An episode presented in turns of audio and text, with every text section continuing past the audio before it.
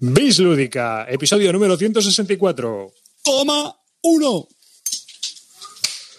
Hola y bienvenidos a un nuevo episodio de Bis Lúdica. Este es el episodio número 164 de un podcast dedicado a los nuevos juegos de mesa. Conmigo está de abajo arriba, amarillo. Buenas chavales, hoy tengo poco de lo que hablar, pero he venido con 12 de Source. A darlo todo. Venga, vamos chavales. Quinito. Buenas noches, chavalería. Puesto el pequeño ídolo local está de huerta y no solamente tiene 12 de sino que nunca salgo sin 8 de arma. Carte. Vamos, chavales, qué ganacas de grabar este programa. Que fijaos que he tenido que renunciar a una partida de solitario al Command Color Napoleonics. Y Calvo el mutilado. ¿Qué tal? Buenas noches, ¿cómo estamos todos? Hoy una cosita, Rivas.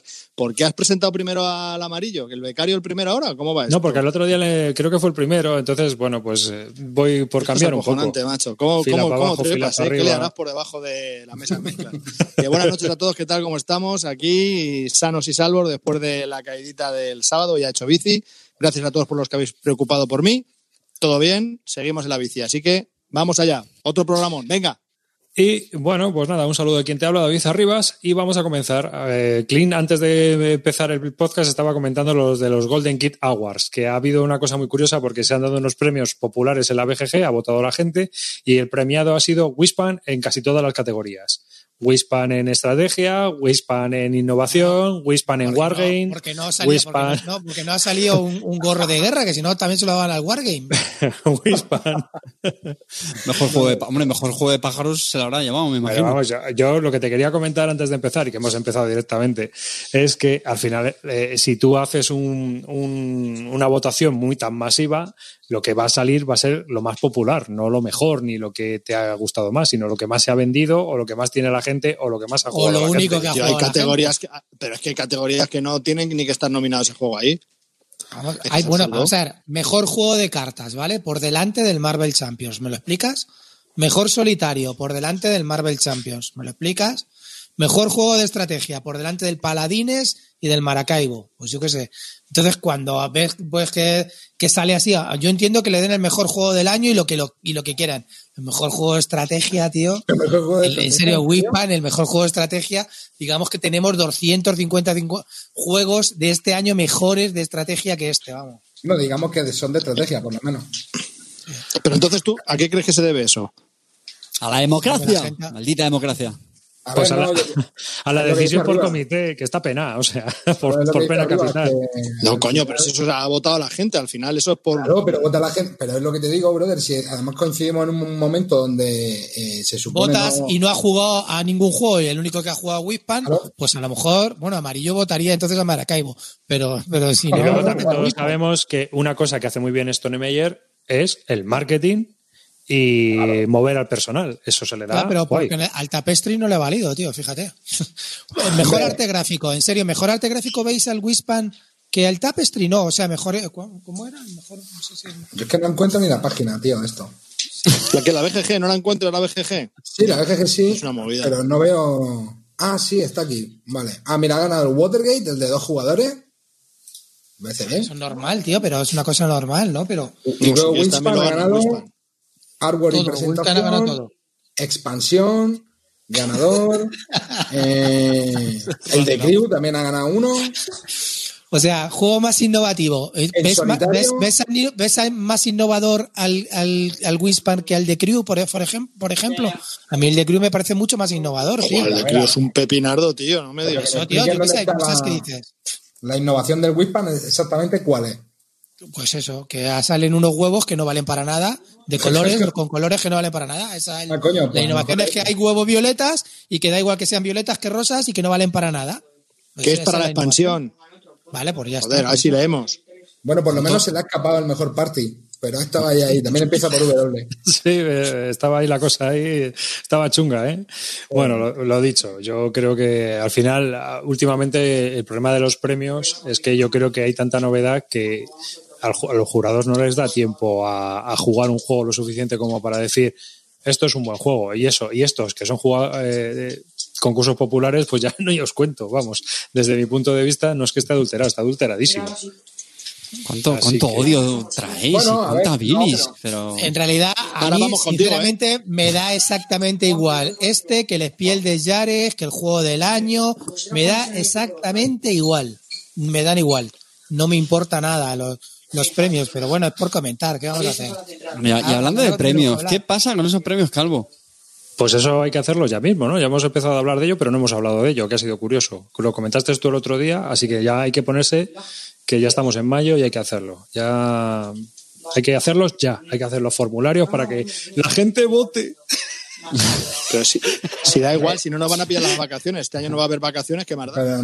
Fiesta de la democracia. Acordaros del top que salió en el Army, ¿eh? Todo crema, ¿eh? Sí, sí, eso sí que demostró Oye, una cosa, lo que sí que hemos, lo que sí que hemos dicho, eh, no vale este año para ninguno de nosotros dar el calvo de mierda a un juego totalmente desconocido. Hay que mojarse y este año nos vamos a tirar a la piscina y vamos a dar calvos de mierda juegos A ver, si top un 100 calvo de la mierda, si un calvo de mierda no está en el top 10, no es un buen calvo de mierda. Porque Es que va eso no es se va a cabrear. algo que hemos fallado en, en este último número pasado. Eso de darle, y, y- y lo digo por, porque, por ejemplo, le pasó a Carte, ¿no? El premio a un juego coreano que le pasó Gaceto. No, no, no.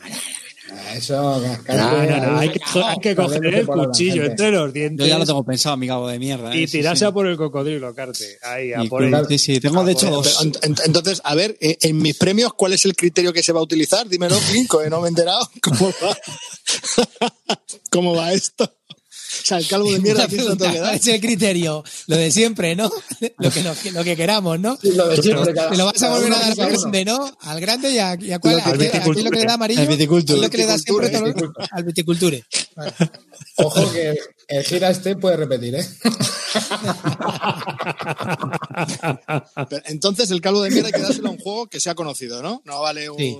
Claro, algo, algo que se pueda encontrar en las tiendas. Eh, aquí querer decir, polémica. Aquí lo que vende es la polémica. ver, como, hermano. como el JDA, el calvo de mierda tiene que estar adecuado al público español. No, tío, un calvo de mierda en condiciones, el azul, el Gaia Project. Oye, ¿sab- ¿sabéis que no va a caer la troleada de la audiencia y van a poner al calvo de oro el, Wins, El el Wingspan. Wingspan? Lo sabéis, ¿no? Evidentemente, contamos Y con ha- esto. haga un llamamiento a nuestra querida audiencia para que, por Nos favor... merecemos un Wispan como calvo de oro, tío. No lo merecemos. A ver, a ver, a ver. Nuestra audiencia no es la misma que la, los- que, que la BGG. O sea, No, os reto. todavía- ¡O Pero nos van a trolear. Nos van a ni, de, trolear. gu- ni, ni de coña. No, no va a estar ni entre los tres mejores, ya te lo digo. Nos merecemos un Wispan como calvo de oro. Yo os lo digo eso, tío. Bueno, voy a, voy a comentaros. eh, en el anterior programa de Bislúdica, en el episodio número 163, tuvimos la charla sobre comprar o no comprar en tiempos de cuarentena de forma online. ¿Os acordáis, no? Y hemos tenido algunos mensajes de gente que estaba muy ofendida porque estábamos promoviendo las compras online. Entonces, yo hice, eh, estuve haciendo una encuesta en mi cuenta particular de Twitter, en la cual, bueno, pues podéis ver ahí que te votaron 763 personas, ahí es nada.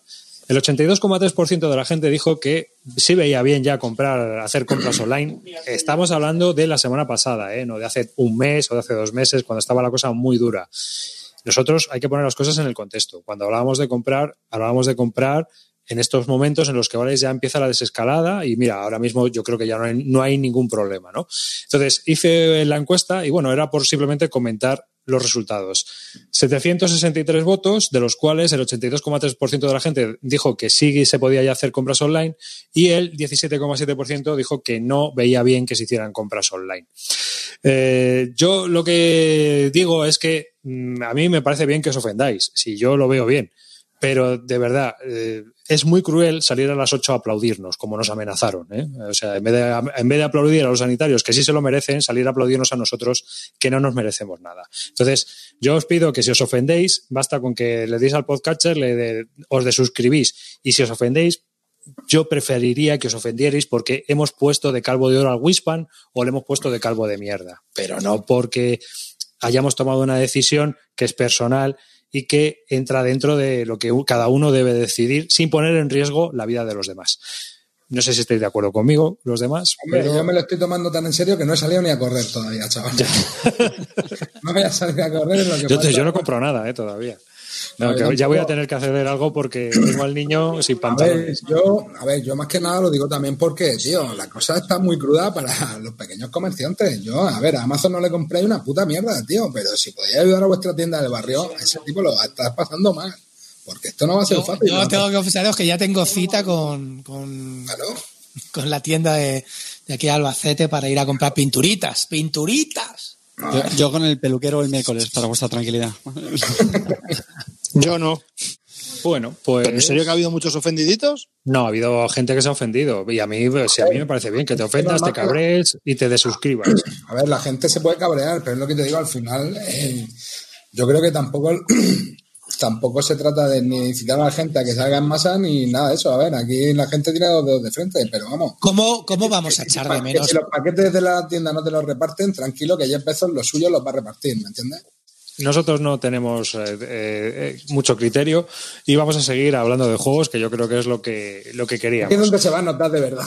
Sí, que es donde se va a notar nuestra falta de criterio. Yo quería comentaros también una cosa que me ha pasado estos días, veréis. Eh, estos días le hemos estado, eh, le he estado dando mucho al Catán de cartas, ¿vale? Y esta es la situación. Por esperar, esperar, esperar. No, no he ido. Escucha, al Catán de El cartas, pero no de sino al El Catán, no te gustaba, ¿no? al Catán de dos. Sabes que hay ¿eh? de dados también uno, ¿no? Catán de Ese no dados, mola. ¿no? ¿Sabes? Ni el de, el de cartas que vendía de Beer tampoco. Yo me estoy hablando de los rivales de Catán o el Catán el duelo, ¿no? Pero el otro día estuvimos jugando también a la versión antigua, que todavía la tengo, porque tiene una serie de escenarios que no han actualizado, no hay en la serie moderna. Y hubo una, una cosa que es la pregunta que yo os quiero hacer. A veces se reimplementan los juegos. El Rivales de Catán o Catán el Duelo es una reimplementación del Catán, el juego de cartas antiguo que tenía Klaus Teuber. ¿Y no os da la impresión de que a veces en esa reimplementación, aunque el juego quede mucho más equilibrado, mucho más limpio, mucho más armónico, se ha perdido algo de, barro, de suciedad, de asimetría, de pegarte por una serie de puntos que había ahí que decía, joder, esto es que le daba más chicha al asunto porque como que le daba más bailoteo. ¿no? Y es, es una, una de las cosas que me pasó con el Catán. Y estaba yo pensando también, por ejemplo, que se ha hablado mucho, y es a donde yo voy, que yo creo que es donde va a ir la discusión, es en el Kailus y el nuevo Kailus, el 1300 no sé cuántos, que mucha gente dice que a- al simplificarlo para conseguir nuevos jugadores, hemos ido hacia atrás. ¿Vosotros qué opináis de esas versiones? Como el Astudi Hay, otra, hay otro ejemplo, hay otro ejemplo que te puedo dar, es el Viños, la nueva reimplementación que sacó la cerda. La gente prácticamente no la juega, tío. Yo creo que sí que es verdad que a lo mejor está mecánicamente está mejor implementado y tiene cosas mucho más chulas, pero como la gente se acostumbró a sufrir con el tema del banco y de tener que gastar una acción para ir al banco, pues la gente no lo veía, tío, y había cosas que estaban muy bien, como para la puntuación final, no sé, pero la gente pensaba que era una versión como más, como más light, cuando no era así, sino que se conseguían los puntos de otra manera. Y, y lo que tú dices, la otra era más del barro y a lo mejor estaba menos pulida, pero la, la gente sigue jugando más al Viños antiguo que al Viños moderno. ¿Sabes? No sé si porque lo aprendió así o porque, o porque bueno, porque en el fondo a todos no nos gusta, no nos gusta lo que ya conocemos, no lo sé. Hombre, el, el delito total es el de A Study in Emerald. Que Ah, bueno, la segunda no, versión. No es un juego, eso ya no es un juego para mí. Bueno, bueno, bueno, bueno. No, me, me refiero comparado con el Studying Emerald, que no es un juego, comparado con el Studying Emerald. O sea, nada que ver, nada que ver, sinceramente. Como el Memoir 44 y el, y el. Ya, eso es un clásico, eso ya lo tenéis claro. ¿no?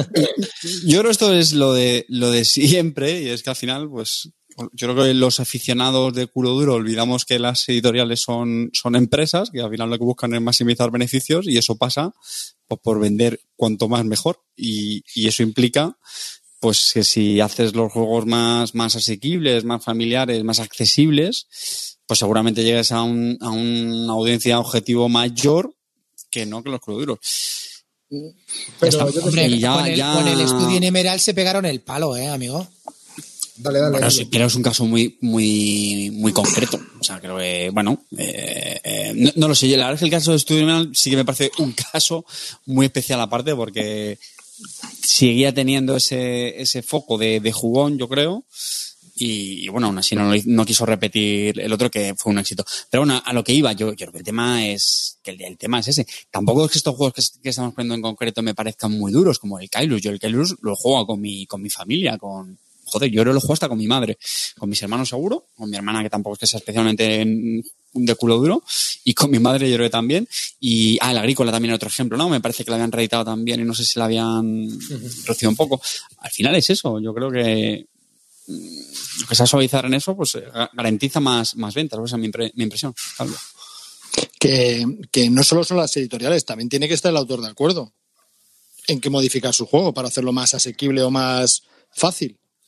Depende del contrato que No haya que- y no, firmado. y no- claro, y no creo que todos los autores, ya, pero son sus niños. ¿Sabes? También cambiar tus niños. Pero yo, a No ver, un poco con lo, con lo que decía Carte, ¿de verdad creéis que hay que, que hay que reducirle la dificultad al Kailus, tío? El Kailus fue, por ejemplo, el segundo juego de mesa que yo probé y no me parece, a ver, es un juego que no perdona errores, es un juego que no perdona errores, es un juego que es ingrato de que si la cagan ya depende de que el otro la cague, porque no, o sea, no tiene mecanismos de compensación, pero Yo tengo una teoría en el Kailus. excesivamente difícil de reglas, tío, un juego No, no. que es duro de A mí- jugar, pero es fácil de entender. Claro, justo, tengo- pero, pero esa mecánica, yo no sé, que- sinceramente, no Clint, eh, yo no sé que han cambiado la, en la nueva edición, no sé si tiene que ver con el proboste, por ejemplo, o algo así. No, ¿tiene creo que quitaron, creo que quitaron las monedas y de hecho aquí en vez de quitar asimetría, precisamente creo que lo que han in- introducido es asimetría en forma de personaje. Mm. Tampoco lo he jugado, ¿eh? pero a ver, a mí los cambios me sonaron así Ta- como... también- porque también de hecho os una de las cosas del Kailu es que va muy apretado con las monedas. Eh, también os digo, es otra forma también de que a los coleccionistas, que no olvidemos que también en ese, en ese taller de culo duro hay muchos que somos coleccionistas y hay mucha, y pues habrá gente que no digo que no sé si será una mayoría, una minoría, pero seguramente habrá un, un buen porcentaje de completistas que dirán, bueno, venga, pues este es, más light, pero bueno, así se, me- se ponen la excusa de, no, bueno, pero mira, si los hago, no sé qué, y al final acaban teniendo los, los dos juegos. Si aquí, insisto, de lo que se trata es de vender. Sí, sí, sí, se Han trata de han vender. quitado el preboste, se paga todo con trabajadores porque no hay dinero. ¿Ves? Que claro, O sea, bueno, ¿ves si van por ahí? Sabía que iba por ahí. bien. No suena Pues bien. si sí, ¿no? la la gracia de ese juego es el preboste. La- y, y que va Yo- súper apretado con la pasta. Yo, Eso, tengo una el teoría con el la Kailus. El. Kailus de verdad, lo juegas de verdad bien cuando tú estás jugando a tres y, y sabes que los dos primeros que se pongan al lado del preboste no van a hacer la acción. Lo tienes clarísimo. Porque Pero la- justo el, es juego el está tema. en el puteo. Es que hay gente que juega, lo que yo te digo es que cuando tú juegas en plan familiar, el preboste no jodes. Pero tú cuando juegas de verdad al Kailus, lo primero que hace el preboste es tocar las pelotas siempre. Siempre, yo siempre que puedo mover el preboste y echarlo para atrás, lo echo. ¿sabes? Pero justo, es una claro. mecánica que es, que es, eh, que es incómoda para, para un tipo de jugador, porque hay gente que rehuye de, de esa interacción, de esa mala leche. Eh, eh, fíjate que no sabía, fíjate que yo no sabía los cambios que iban a hacer y estaba convencido de que iban a ir por los tiros. ¿Por qué? Porque el Kailus es eso al final. Para mí, una de las esencias del Kailus es, es la gracia del preboste en el festival. Pero entiendo perfectamente que es una mecánica que genera frustraciones en algunos tipos de jugadores. Entonces, pues ya está. Corto eso. O la agonía, la agonía de la comida en el agrícola. Es exactamente, igual, igual, lo mismo. Es el me saco, ejemplo me saco claro. un caverna, no, el caverna no, no, el caverna no tiene hambre, me parece, ¿no? No. Bueno, eh, ¿qué, qué es eso? Pues saco tradición, que me quite eso y ya está. Es que, y eso lo, y eso lo olvidamos. No seáis listillos. El caballero tiene hambre, lo que pasa es que se podía pagar también con. A ver, es, es muy difícil, no es lo mismo. Pero muy de light. Eh, y aún así tampoco digo que sale el mismo caso, porque el caverna salió hace bastante más El tiempo caso es que- antes de este enfoque, yo creo. Es que el caso es que en este hasta hay, hay algunos cambios que se han realizado como para hacer las cartas, algunas cartas más políticamente correctas, ¿no? Entonces, pues también pierde un poco la gracia gamberra o macarra o violenta que a lo mejor tenía el antiguo, ¿no? O sea, ahora hay almacenes y antes eran cuarteles. Entonces, hacen lo mismo, pero en el contexto del juego, pues igual las ilustraciones, pues tú tenías la invasión bárbara y eran ahí unos vikingos con cara de muy mala leche y ahora son unos conquistadores españoles. No sé, son cambios un poco que como para agradar al, público, principalmente anglosajón, para que no se ofenda por nada, ¿no? Hablando de ofendidos. Entonces, eh, yo creo que también eso, pues al final convierte al juego en algo más blando, ¿no? Y, y pierde un poco la gracia o la esencia que a lo mejor tenía el otro en ese aspecto, ¿no? De hacerlo más, más crudo. A ver, Yo que estoy pensando en un fiasco. lo Yo- que- un momento, que hay, que dice que no han quitado el preboste, chicos. Que Missy Geek dice que, que no ha quitado el preboste ni que. Ya estamos, hablando sin yo, saber. Yo lo que había Es que oído somos lo la que había- bestia. yo no he dicho el pegote, yo lo que había oído es que habían quitado las monedas. Y yo creo que las monedas. y el- la moneda sí que dice han quitado el dinero, eso sí. Hay una parte del Kailus que es muy importante, brother, porque es lo que te limita la- lo, lo trabajadores que vas a pagar. Ahí es donde está el juego, pija, en el cálculo ese, en el cálculo ese, en, en- en no fallar. Ya tío. preboste, ya preboste, ya preboste. Claro, es un juego que, que está muy apretado y que, pero que sinceramente es un juego que yo no lo veo porque haya que reducirle la complejidad para engancharte a los juegos de mesa, porque yo precisamente me enganché con ese tipo de juegos, o sea, me enganché con el Kailu, me reenganché con el Kailu, con el Ticket to Ride, con juegos que son pues normales, son fáciles de asimilar, no es un Kanban, ¿me entiendes? Ya, Y luego, y el, el- el- el ejemplo, el ejemplo ya, eh, vamos, que es que este a mí me, me encanta, el de Imager. Llevamos 20 años quejándonos de las cartas esas asquerosas, tal y cual. Sacan nueva edición y hace unas cartas peores, ¿en serio? Es imposible, eso era imposible de hacer. No, es, es el amigo Liesque, ¿qué quieres? ¿Que pe- pe- pretendías Pero, que tío, o sea, Liesque que mejorara el arte gráfico? Tío, ¿En que era muy difícil que la marca de la casa de ese niños juego. que dibujen televisiones y, y- y- y manzanas y te lo hace mejor que las cartas que han salido, que yo flipo. Y también quitaron ahí los dados, ¿no? Si no tengo mal entendido. Sí. Sí. Que eso también es una Pero cosa no, que. no. no me- mira, ves, Carte se pone contento. Mira, Carte se. Eurogamer, tío. Llorón, colega, pero eso le daba una gracia al juego, tío, que yo creo que es lo que molaba, tío, que no pudieras O sea, en el calcular Gira y. Stand sí te la puedes jugar después de 8 horas a una tirada de dados y en el de Imager después de 3, ¿no? Sí. Vete al pedo, hombre. como en el Sean Company. Qué perro. y una cosa, una cosa. ¿Vosotros creéis que va a haber feria de Essen? Ahora que lo ha comentado ahí Murdokus en, en el chat también. Yo creo Pues que. va a estar ahí, ahí, ¿eh? No, yo creo que no. Yo creo que no, no tiene pinta, porque, a ver, veremos si hay liga. A ver, yo creo, fíjate lo que te digo, yo creo que sí, porque estoy leyendo noticias de que Alemania quiere empezar a abrir ya los colegios la semana que viene, así es que sí. Voto Bueno, por Pero, pero, Pero pero estaban hablando de dar marcha atrás. Vale, de vale escucha, escucha. Y si solo, ¿eh? y si, vale, y si, y si Alemania va bien y, y celebra Essen y no podemos viajar porque el resto de países tienen las fronteras cerradas, ¿qué pasa? Claro, a ver, Estados pues, Unidos no va a Volverá- abrir fronteras ni de volveremos, a tener un S en alemán y Eurogamer como Dios manda. Nada de americano. Volveremos a de tener Entonces, vale. el, el- el- el orden del Eurogamer, coño. ¿no? ¿Qué, qué más queremos? Nada más. Todo va a estar en buenas manos.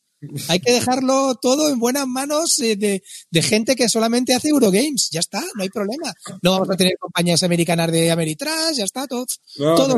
los asiáticos de Gaceto. ¿Y qué vas a hacer tú sin pintar miniaturas? Ya las- Ahí está dado.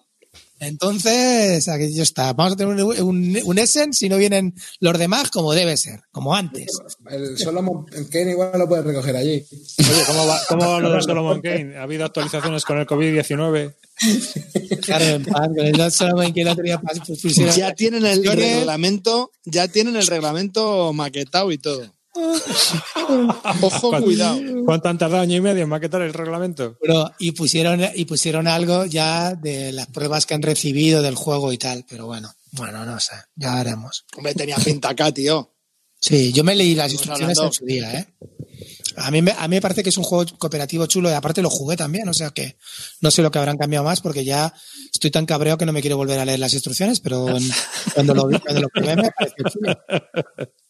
Pues nada, eh, si queréis, vamos a comenzar con Carte, que nos va a contar sus experiencias lúdicas con Fabulántica. Sí, señor. Lo siento, pero creo, creo que ya hacía tiempo que. ¿Qué pasa? No, está viendo la- Empezamos modo hardcore, ¿eh?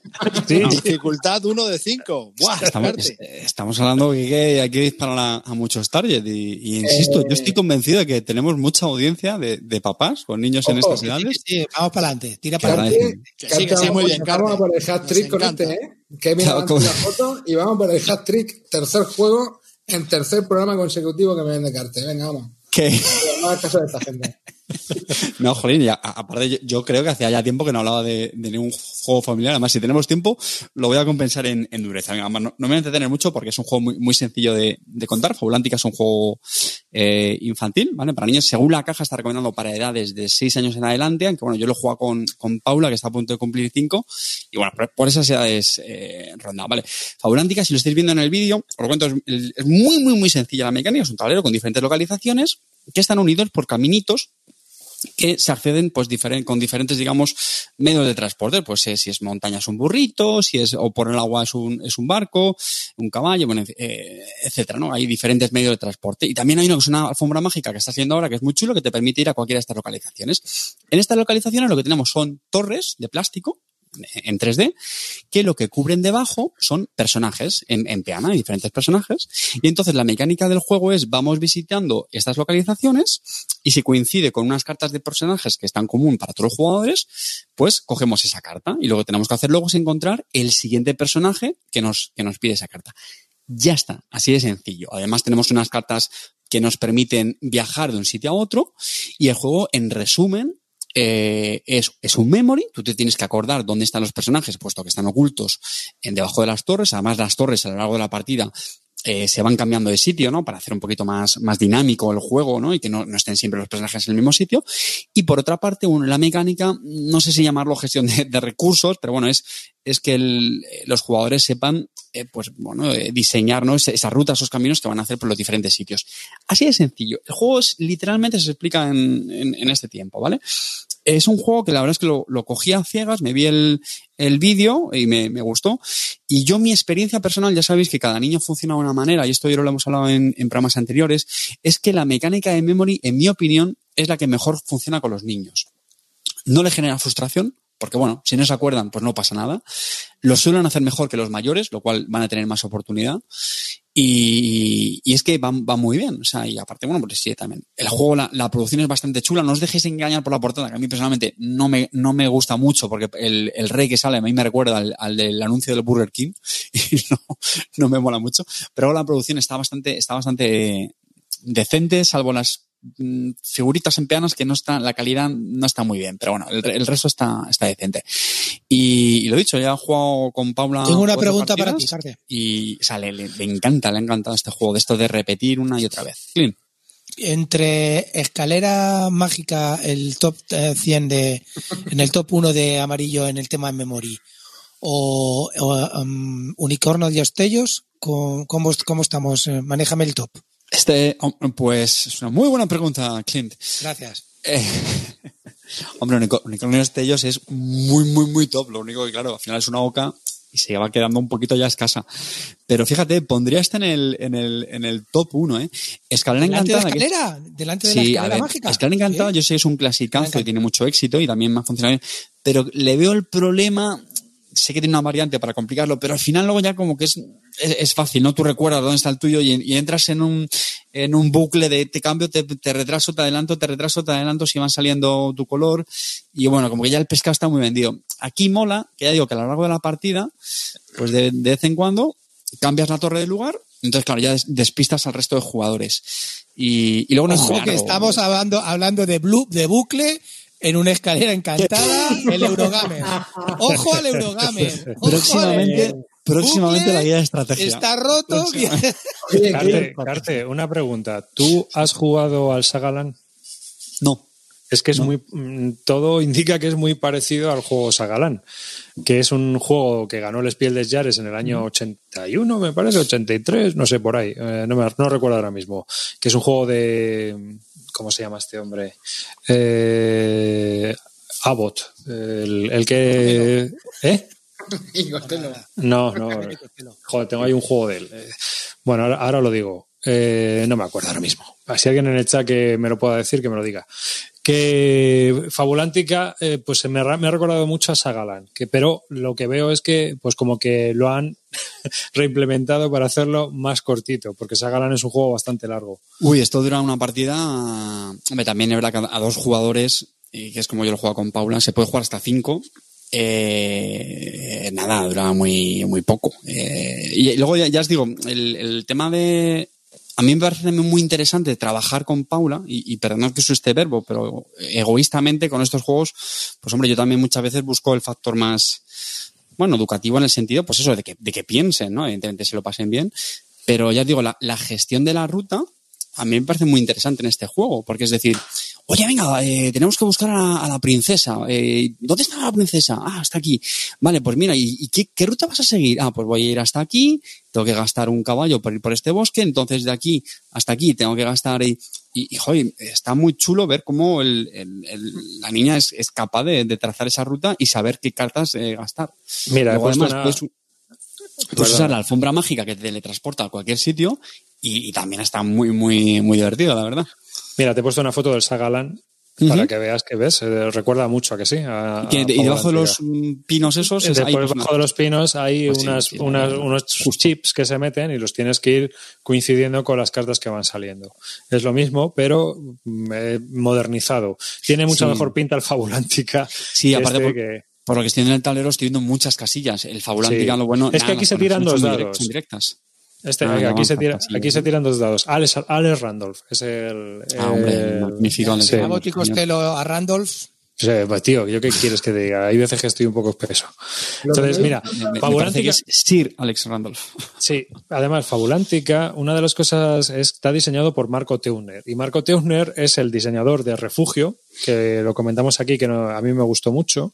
Y también es un gran diseñador de juegos infantiles. Es el, es el diseñador que ha, di- ha diseñado eh, Aces- el, El- Sto- el Stone Age para niños, el Carcassonne para niños, muchos juegos para niños, las versiones están diseñadas por este un- hombre. Safranito. Pero me cuesta que es muy famoso, sí. Mm. Así que bueno, pues. eh, Bueno, pues lo dicho, no me, no me quiero entretener mucho más porque el juego tan... Bueno, no sé si tenéis alguna pregunta más. Esperamos, no, nada para... No, a mí me ha recordado un poco, he visto los standees esos, me ha recordado al pingüino del City of Kings, ese clinito. Amarillo, si, si al tuyo le, le gustan los juegos de... de- No, no, de y- hecho, de hecho yo me lo apunto, ¿eh? porque tiene muy buena pinta. ¿eh? de Porque- verdad, en serio, está, está muy, muy, muy, muy, que muy, muy, muy o sea, ahora mismo no quiere repetir el tío, está como el calvo. Quiere juegos nuevos. Eso le está pasando a Paula, de hecho... Quiere jugar, no, no, pero quiere uno nuevo, papi. Claro, si es que le metís el gusanillo y al final lo único que quieren es novedades. Si es que es lo suyo, ¿ves? el tío, colega. hombre, Paula, la tía, macho, yo, yo viendo que como no le... A veces repite, ¿eh? Por ejemplo, Pero ha, otro ca- ha caído en mala casa, ¿eh, Carte? Para novedades. no por nada, ¿eh? No. Ha, caído, ha caído en mala casa. Es que, es que no lo queríamos decir, pero es que no es hija suya. No lo dirás por su belleza. Pues no, no, no, es que ya no voy mucho a su casa ya. Ya no. Escucha, le he pillado tres de golpe eh, para, para concentrar pedidos y no, y no tener que hacer muchos. Lo que pasa es que se lo, se los- se lo voy a dosificar. De momento le, le he dado este. Pero sí, tío, le está costando mucho repetir. El otro día, misteriosamente, repetimos el monstruo de colores, que igual también lo quemamos en su momento, y hace ya tiempo que no volvíamos a sacarlo. Me sorprendió, pero sí, ¿eh? la, la, la jodía. Mío, el mío igual, el mío está apretando el Monza, pero el Monza no, papi, otro, otro nuevo, otro nuevo. Hermano, digo, ¿te sacas aquí Queen o qué? ¿Qué quieres? Yo digo que sobre la portada no, no dejes engañar porque yo creo que no, son especialmente interesantes o yo no sé si es porque estamos muy acostumbrados al, al canon de las portadas de ABA que en mi opinión tienen un aroma diferente. Eh, digo, eh, el, juego está, el juego está muy bien. Hombre, yo creo que. Pues La, la portada está al nivel de la del Road and Boats, ¿eh? No, pero se parece, se parece mucho el estilo al del baile de las mariquitas, la edición que tengo yo. Claro, es, es- Ojo es que portada. Pegasus. O sea, está, está editada igualmente por Pegasus y yo creo que han buscado una línea que sea reconocible en las jugueterías. Y no me digas que no se- nos recuerdan el Burger King, el rey ese con el ni, cabello. ni más ni menos, y ya está, es un muñeco de juguete y ya es para llamar la atención de quien tiene que llamarla. Quiero ese. Y ya está, no hay, no hay Hay más. aquí una, una versión sobreproducida donde te puedes sentar en las torres, vamos, aquí en la BGG. Esta es la de Clint Barton. Pues tengo una, tengo una mala noticia para ti, Carti, y para ti, Amarillo. ¿Qué pasa? Y es que cuando sean un poquito más mayores los niños, os van a hacer lo que me hizo mi hija. Que un día me dijo, le digo, no, ya, estos juegos y ya. Me dice, papá, es que yo solo tengo estos de aquí. Y tú, miraba, al arma- y miraba a todas las estanterías y decía, y tú tienes todo eso. Y luego me miraba y decía, y están en mi cuarto. Como diciendo, o sea, yo tengo tres juegos y tú tienes 400 y me dices que no me puedes comprar otro. Ya, No, pues este me Vale, papá. apuntar, ¿eh? Este vale, papá. bueno, Es que también tienes la jeta de meter los, eh, los juegos en el cuarto de tu hija, tío. Pero esto ya es increíble. No, no, no, no, no, no, no, Un momentito. Los juegos estaban antes en la guardilla que ella. Lo que pasa es que ella una no- noche vieja decidió subirse a la guardilla y se ha quedado con su cuarto. Pero, es- eh, vamos, eso no quito los juegos ni de coña. vamos, no jodas. De hecho, cada fin de semana abre todos sus cajones y empieza a ordenar todo por si acaso se me ha ocurrido meter algo en cualquier cajón suyo. Ya te conoce, ya te Sí, conoce. sí, es una, es una enferma del orden Pero bueno. Bueno, pues eh, hemos hablado de. ¿Cómo se llamaba? Carte, que no me Fabulántica. Fabulántica. Hoy estoy guapo yo. Tengo el Alzheimer. Voy a seguir yo. Esta vez vamos a seguir con Cry Habot. ¿Os acordáis que lo comentamos hace cuatro años en el S de 2016 que lo probó Clinito? Bueno, Cry pues, Habot y Costello también, este. Cry Joder, macho, sí, a la noche. Hoy estamos Juego, temáticos. juego de dos a cuatro jugadores y uno de los diseñadores es Orzak, el eh, Michael Orzak este, que tiene por entregar todavía ese pedazo de eh, kit starter, ¿no? Que no me acuerdo ahora cómo se llama tampoco, así que hoy, hoy estoy fino. Bueno, Cry Habot es un juego multijugador, luego lo miramos y tal. Cry Habot es un juego multijugador en el cual, bueno, cada uno de nosotros llevamos una facción y eh, lo que hacemos es intentar conquistar el planeta.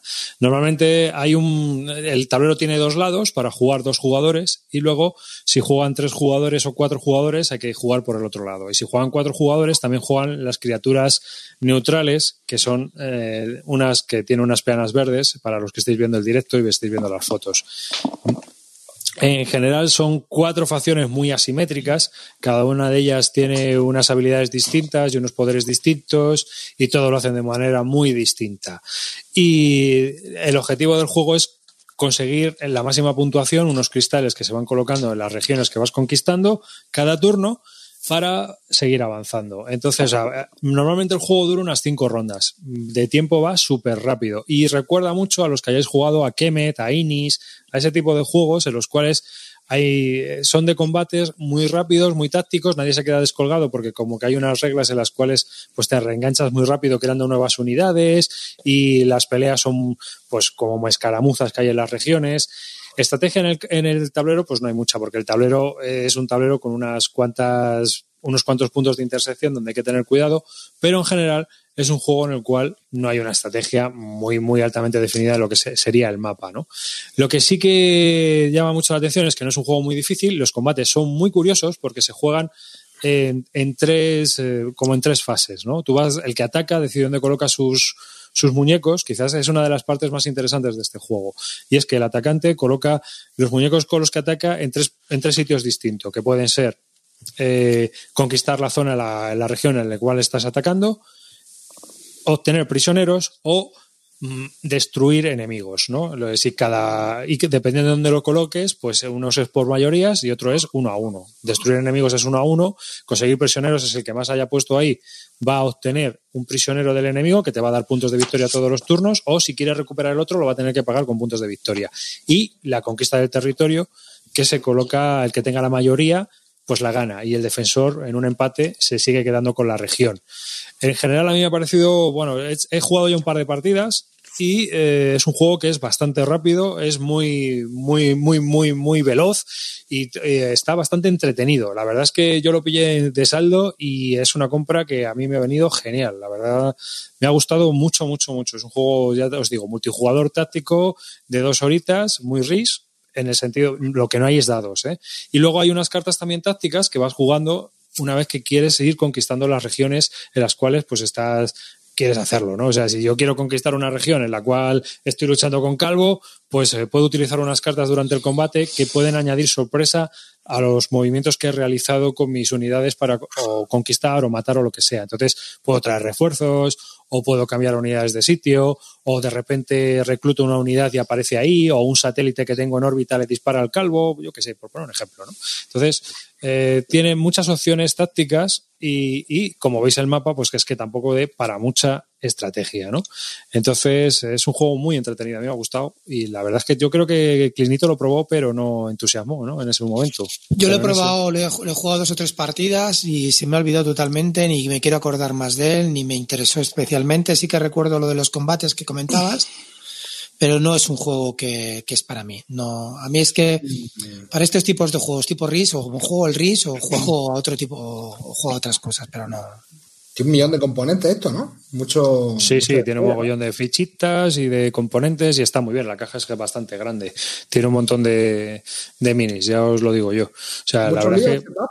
¿Mucho lío? ¿El setup? No, no, no, porque el setup son, pones tus cuatro unidades, luego dejas todo en reserva y colocas lo que es tu base con lo que sería la salida. Y, y eh, ¿dónde vas? Que tengo aquí a Pablo. Saluda. Ven. Estoy hablando del Cry Habos. ¿A ti te gustó Craig Habot que tú te jugado una partida? Bueno, no tanto. ¿Ves? Este es de los míos.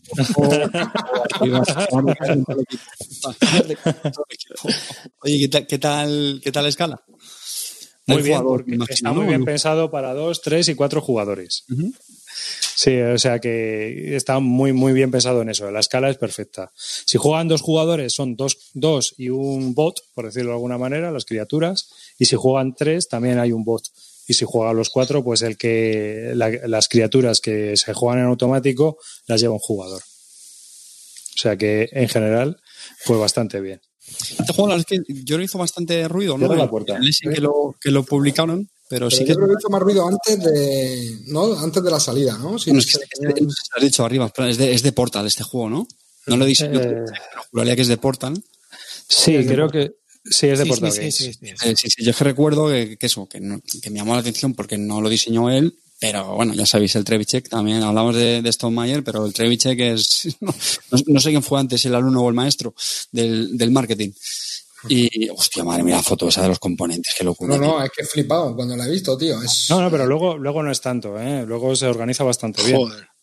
Sí, sí, no, en serio. No hay, no hay, no hay mucho rollo. La he puesto porque asusta un poco, pero, pero la verdad es que. El cajón es cajonaco, ¿eh? Yo es que veréis, este juego se está vendiendo, incluso salió en español, no sé quién lo editó en español, pero Sí, salió en. No, no, no, no, fue una editorial, creo que fue una editorial española nueva o, a ver, Me, ¿En serio? artistas. pillado por completo. Edge, Edge. Ah, fue Edge, que mira, lo sacó Edge. Lo sacó Edge, no sabía yo que lo hubiera sacado Edge. El caso es que yo pillé la versión inglesa por 23 euros. Entonces, tío, 23 para los tiempos que corren y claro, que es tronco. esa cantidad de material. Los 23 euros más caros de tu tú, vida, ¿no, ya te digo. Que no, tío, que yo he jugado ¿no, ya. Que a mi hijo Pablo no le haya encantado no significa que a mí me, a mí me ha parecido que. caros de tu vida. Eh, me falta, me falta un- comprar- com- eh, completar un juego para rellenar los gastos de envío. Méteme este filler. No, no, no, no, fui a por este, ¿eh? Pagos más caros de tu vida. Lo tenía muy claro. Yo iba por este juego porque había leído que como multijugador estaba, era bastante solvente y que era un juego muy subestimado, que era una joya entre el fango. Y la verdad es que a mí me parece que, pues, en el tipo de juegos tipo Kemet, ese tipo de juegos que hay en el cual es de leches multijugador, entre las dos horitas está muy bien. A Dura. mí el Kemen me gustó mucho cuando lo, lo jugué. Me siento un juego, me, me- Este igual va a saco, va a saco, literalmente. Es un juego en el que eh, vas a por, a, por to- a por todas, porque claro, ten en cuenta que dura unos cinco turnos. Es que no dura más de cinco turnos. En cinco turnos te ventilas el juego. Y el juego acaba o porque llegas a los cinco turnos o porque alguien ha sobrepasado los 50 puntos. Yo he jugado una partida en la cual en el cuarto turno se acabó. Porque iba, Pues- salieron muchas joyas, hubo mucha batalla y se terminó. Es decir, que está muy medido el tiempo. En, un, en dos horas te lo ventilas sí o sí. A ver, nos vamos a poner en juegos del mismo rango, ¿vale? Rising Sun, Pepinazo, no me jodas. Siguiente, eh. Blood Rage, Pepinazo, no me jodas. O sea, mm, si nos metemos en estos rollos, pues es que este está muy, muy atrás, tío, sinceramente. Pero por No, 23 eh. euros. Bueno, vale. ya- Por eso. Ya está. Vale. Pero es que no ese es el tema, tío. Yo Pero, es que, por- con pero que os lo vuelvo a decir. aquí- que está muy bien, que está muy bien. Mira, yo no he probado el Racing Sass, tampoco he probado el otro. Pues hacen mal, porque ya estás perdiendo, ya estás tardando. Ya, pero es que no me pienso gastar el dinero que valen. Entonces, eh, en este caso, pues la verdad es que yo estoy muy contento con la compra que he hecho.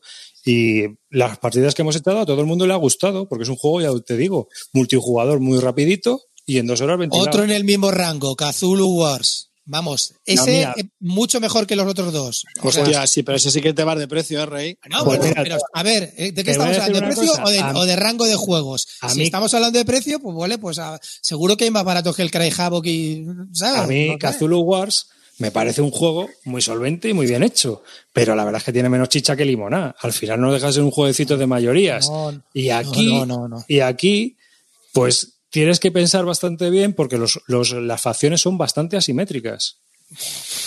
El Cthulhu Wars, si hay, si hay zonas simétricas, no te Sí, cuento en el. Cthulhu Wars. Pero que quiero decirte que, que en este juego tienes muchas más cosas de las que pensar. En el otro tienes tus, tus minions y ya está. Y cada minion hace una historia, pero no hay tanta, tantas cosas diferentes. O a mí me pareció verlas en su momento. Hace mucho tiempo que no lo juego. Pero no es un juego que a mí me, me entusiasmara. Y menos por el precio que tenía. Entonces, ¿qué quieres que te diga? Si alguien está buscando un juego multijugador tipo Kemet, que dure dos horas y que sea, no sea muy caro porque lo pueda pillar en oferta, este es muy solvente. Si El Conan en su época también estaba muy barato. No el Conan el que es el tuyo, sino el otro, el de el que sacó Edge, ¿te acuerdas? Uno Sí, pero ese, es, no, ese no lo sacó de Del- de- no, lo sacó de Beer, no sé si es. lo sacó de Beer. Pero El de de- Pitelo también, ¿no? Todo ese también salió con mala fama desde el principio. Otro amigo, el de Pitelo, madre mía. Ya, pero bueno, que es lo que. Yo ya os digo que como juego multijugador a mí me parece bastante solvente. Creo que, que está bastante chulo. No me quiero repetir más. Cry Habot, un juego del señor Orzak que tiene también el Monolith Arena, que es la reimplementación del Neurosima S. No sé si lo habéis probado también, el, el Monolith.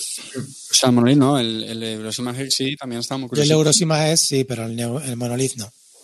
El monolith es más, pues es, eh, ha añadido lo de los monolitos. Lo que pasa es que yo con los monolitos no he jugado, así que la partida que jugué era muy parecido a lo que sería el Neurosima, pero con criaturas de la Edad Media, zombies eh, y cosas así, enanos, eh, elfos, toda esta parafernalia. La movida está en que luego tienes las torres, pero no sé cómo funcionan.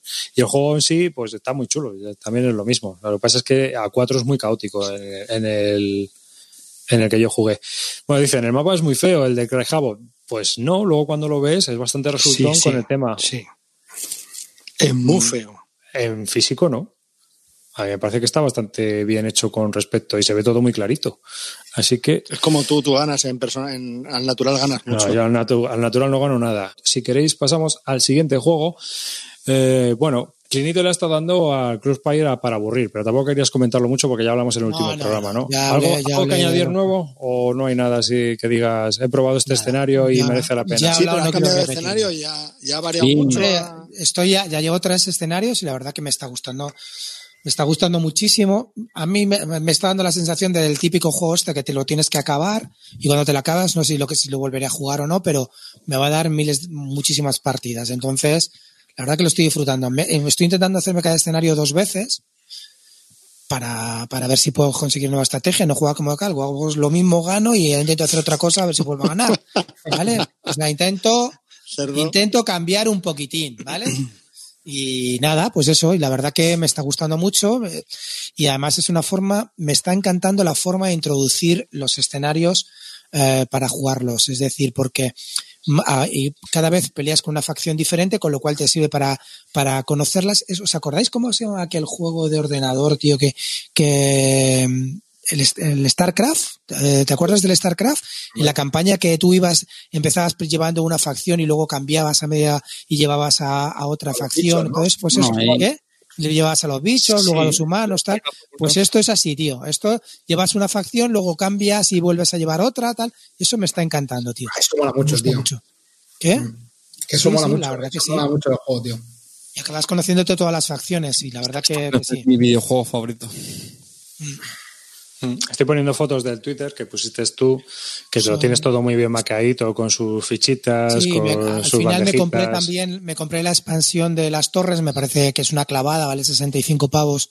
Las torres es una pasada lo de las torres, pero la verdad que dije ¿Qué son las torres de que, la que pref- las torres sirven, las torres en realidad son los MOBAs para luego poder atacar y poder defenderte cuando te atacan.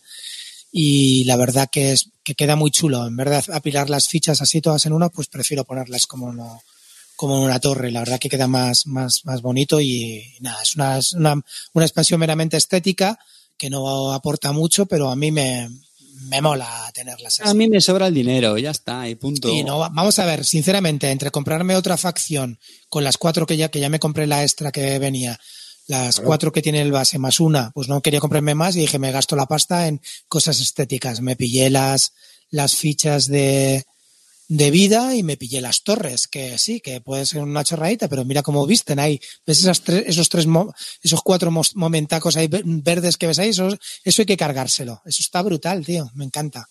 No, pero viene yo os digo que si tenéis oportunidad, ¿no? ¿qué? Que el mes que viene ya te pillan las facciones y así ya lo tienes todo. Bueno, el mes que viene ya, por ahora 65 boniatos me ha costado la broma. Que vamos a ver, sinceramente, mm, este me pica más que el Too Many Bones.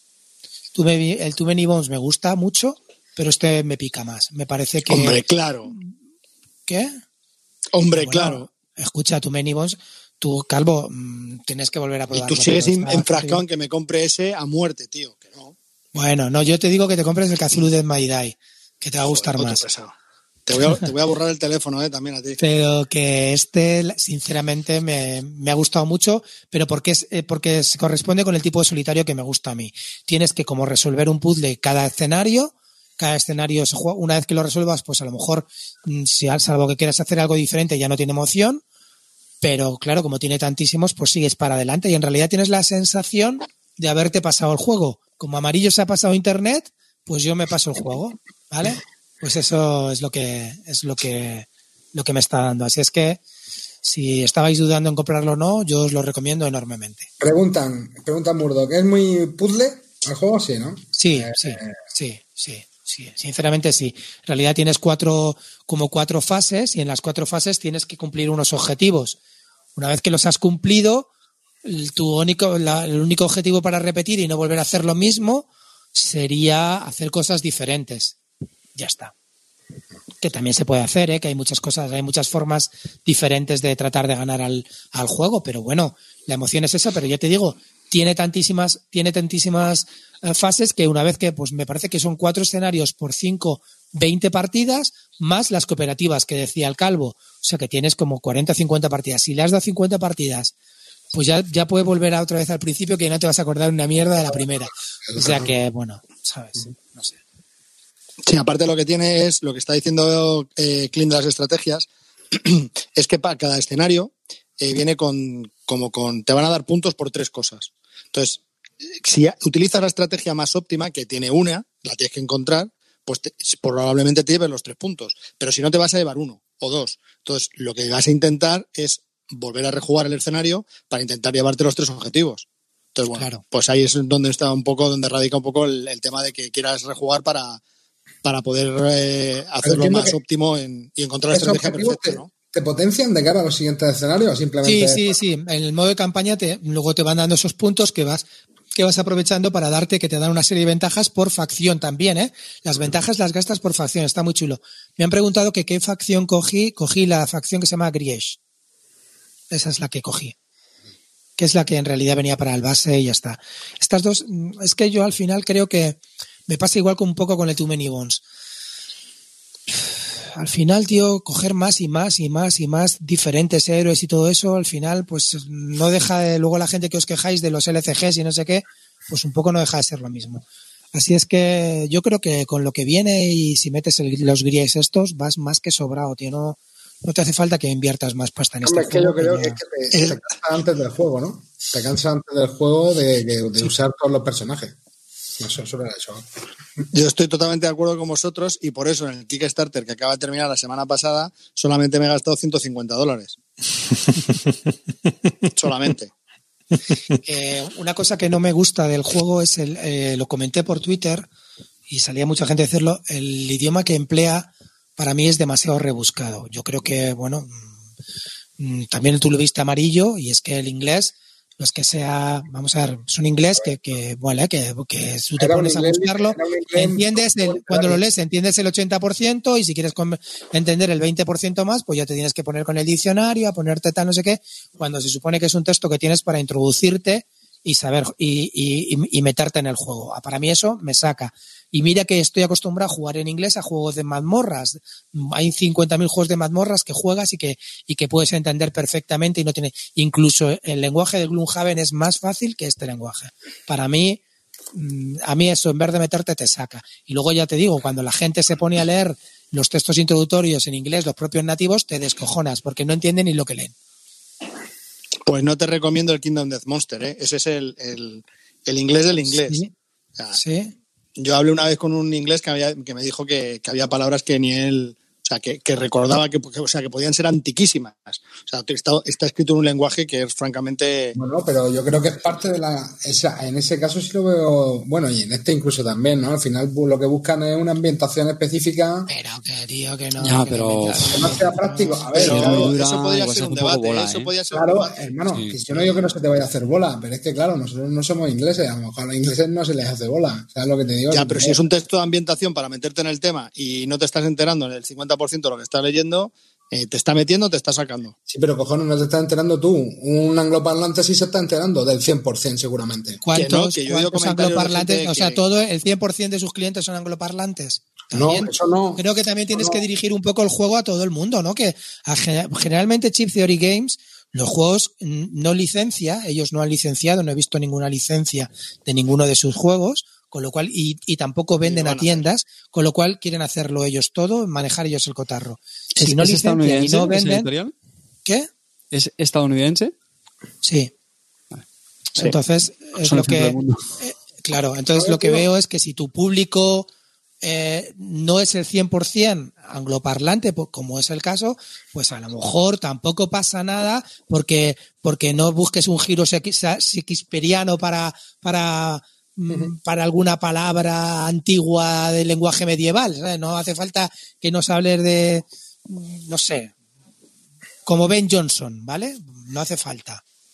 ¿Sabes? El No es el teatro de Ben Johnson. Ah, ¿Qué? no.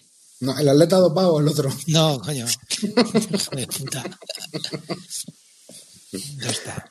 Bueno, hay rumores de que van a sacar las reglas y cartas y eso en otros idiomas. Sí que se ha oído ya que, que estaban hablando de que eso sí que es cierto. Había, había rumores, rumores ahí. Bueno, si hay rumores, puede pasar pues como todo. A saber. Y aprovechando, uy, perdón. aprovechando la, la historia de que ya estamos aquí, de dejarnos panoja, tengo aquí una foto también de- del Twitter de, de nuestro amigo Tecarte. ¿eh? Cuéntanos esos Napoleonis con todos esos bloquecitos de madera. Pues esto es un, un gol que me metió Clean hace ya, pues no sé si fue hace dos o tres programas, ¿no? Lo comentaste. Y bueno, yo creo que lo dije, que tenía, lleva ya con tiempo con el gusanillo de comprarme un juego de la serie Command and Colors, que no tengo ninguno, bueno, Command and Colors o estilo Memoir, etcétera. De hecho, el Memoir era lo que tenía pensado. Y, y- pero bueno, al final Clean me, me hipeó, me, me embelesó con, ese, con esa voz que tiene, que, que, que hasta a mí consigue que me gaste los dineros. Y, y yo ya sé que tengo fama mal ganada de, de, de rata y a caño, pero cuando me gasto la pasta me la gasto. De hecho, bueno, pues me he pillado el juego base, que ya de por sí es bastante caro. Son como setenta y pico euros en, en Tube, me parece que ya está bien. La expansión de Commands, Marshals and Generals, o así, ¿no? Es que estoy totalmente con Clean, que es, es, es imprescindible. Porque bueno, sí, ¿eh? totalmente de acuerdo con Clean. ¿eh? O sea, no, no me no me quiero entretener mucho porque al final Clean lo, lo reseñó en el programa y lo hizo muy bien. Eh, pero vamos, estoy de acuerdo con él, cambia las cartas y le da muchísimo más, más interés a, a los líderes. Y la de Epic, que es así que yo lo sido bastante locura, eh, que es la que permite jugar con un tablero más grande, más, más, más ancho y más largo. Bueno, realmente tiene dos tableros. Uno, digamos, es parecido al estándar, pero más grande, y luego ya tiene el, el, el, el monstruoso. La gran batalla, ¿no? Se llama, ¿no? Algo de eso, ¿no? La gran, la gran batalla. La gran, no sé, es que mi francés no es, no es muy bueno. Y ese sí que es enorme. Ese lo que pasa es que viene en cartulina, no viene montado. Entonces, claro, con los los de GMT que no son tontos, y ya saben cómo somos los completistas, en la expansión 7, la, la Epic es la 6, lo que van a hacer es al revés. Van a sacar otra expansión Epic, eh, que van a hacer que el tablero montado es este grande, es enorme. Yo el otro día lo puse en la mesa y no me cabía en la mesa. O sea, en una mesa de, lo típico que son dos metros, ¿no? Me parece, ¿no? Suele ser la media estándar, las Sí. 1,50. 1,50. Un 50, ¿no? Es lo normal. Bueno, pues no me cabía, se salía un poco.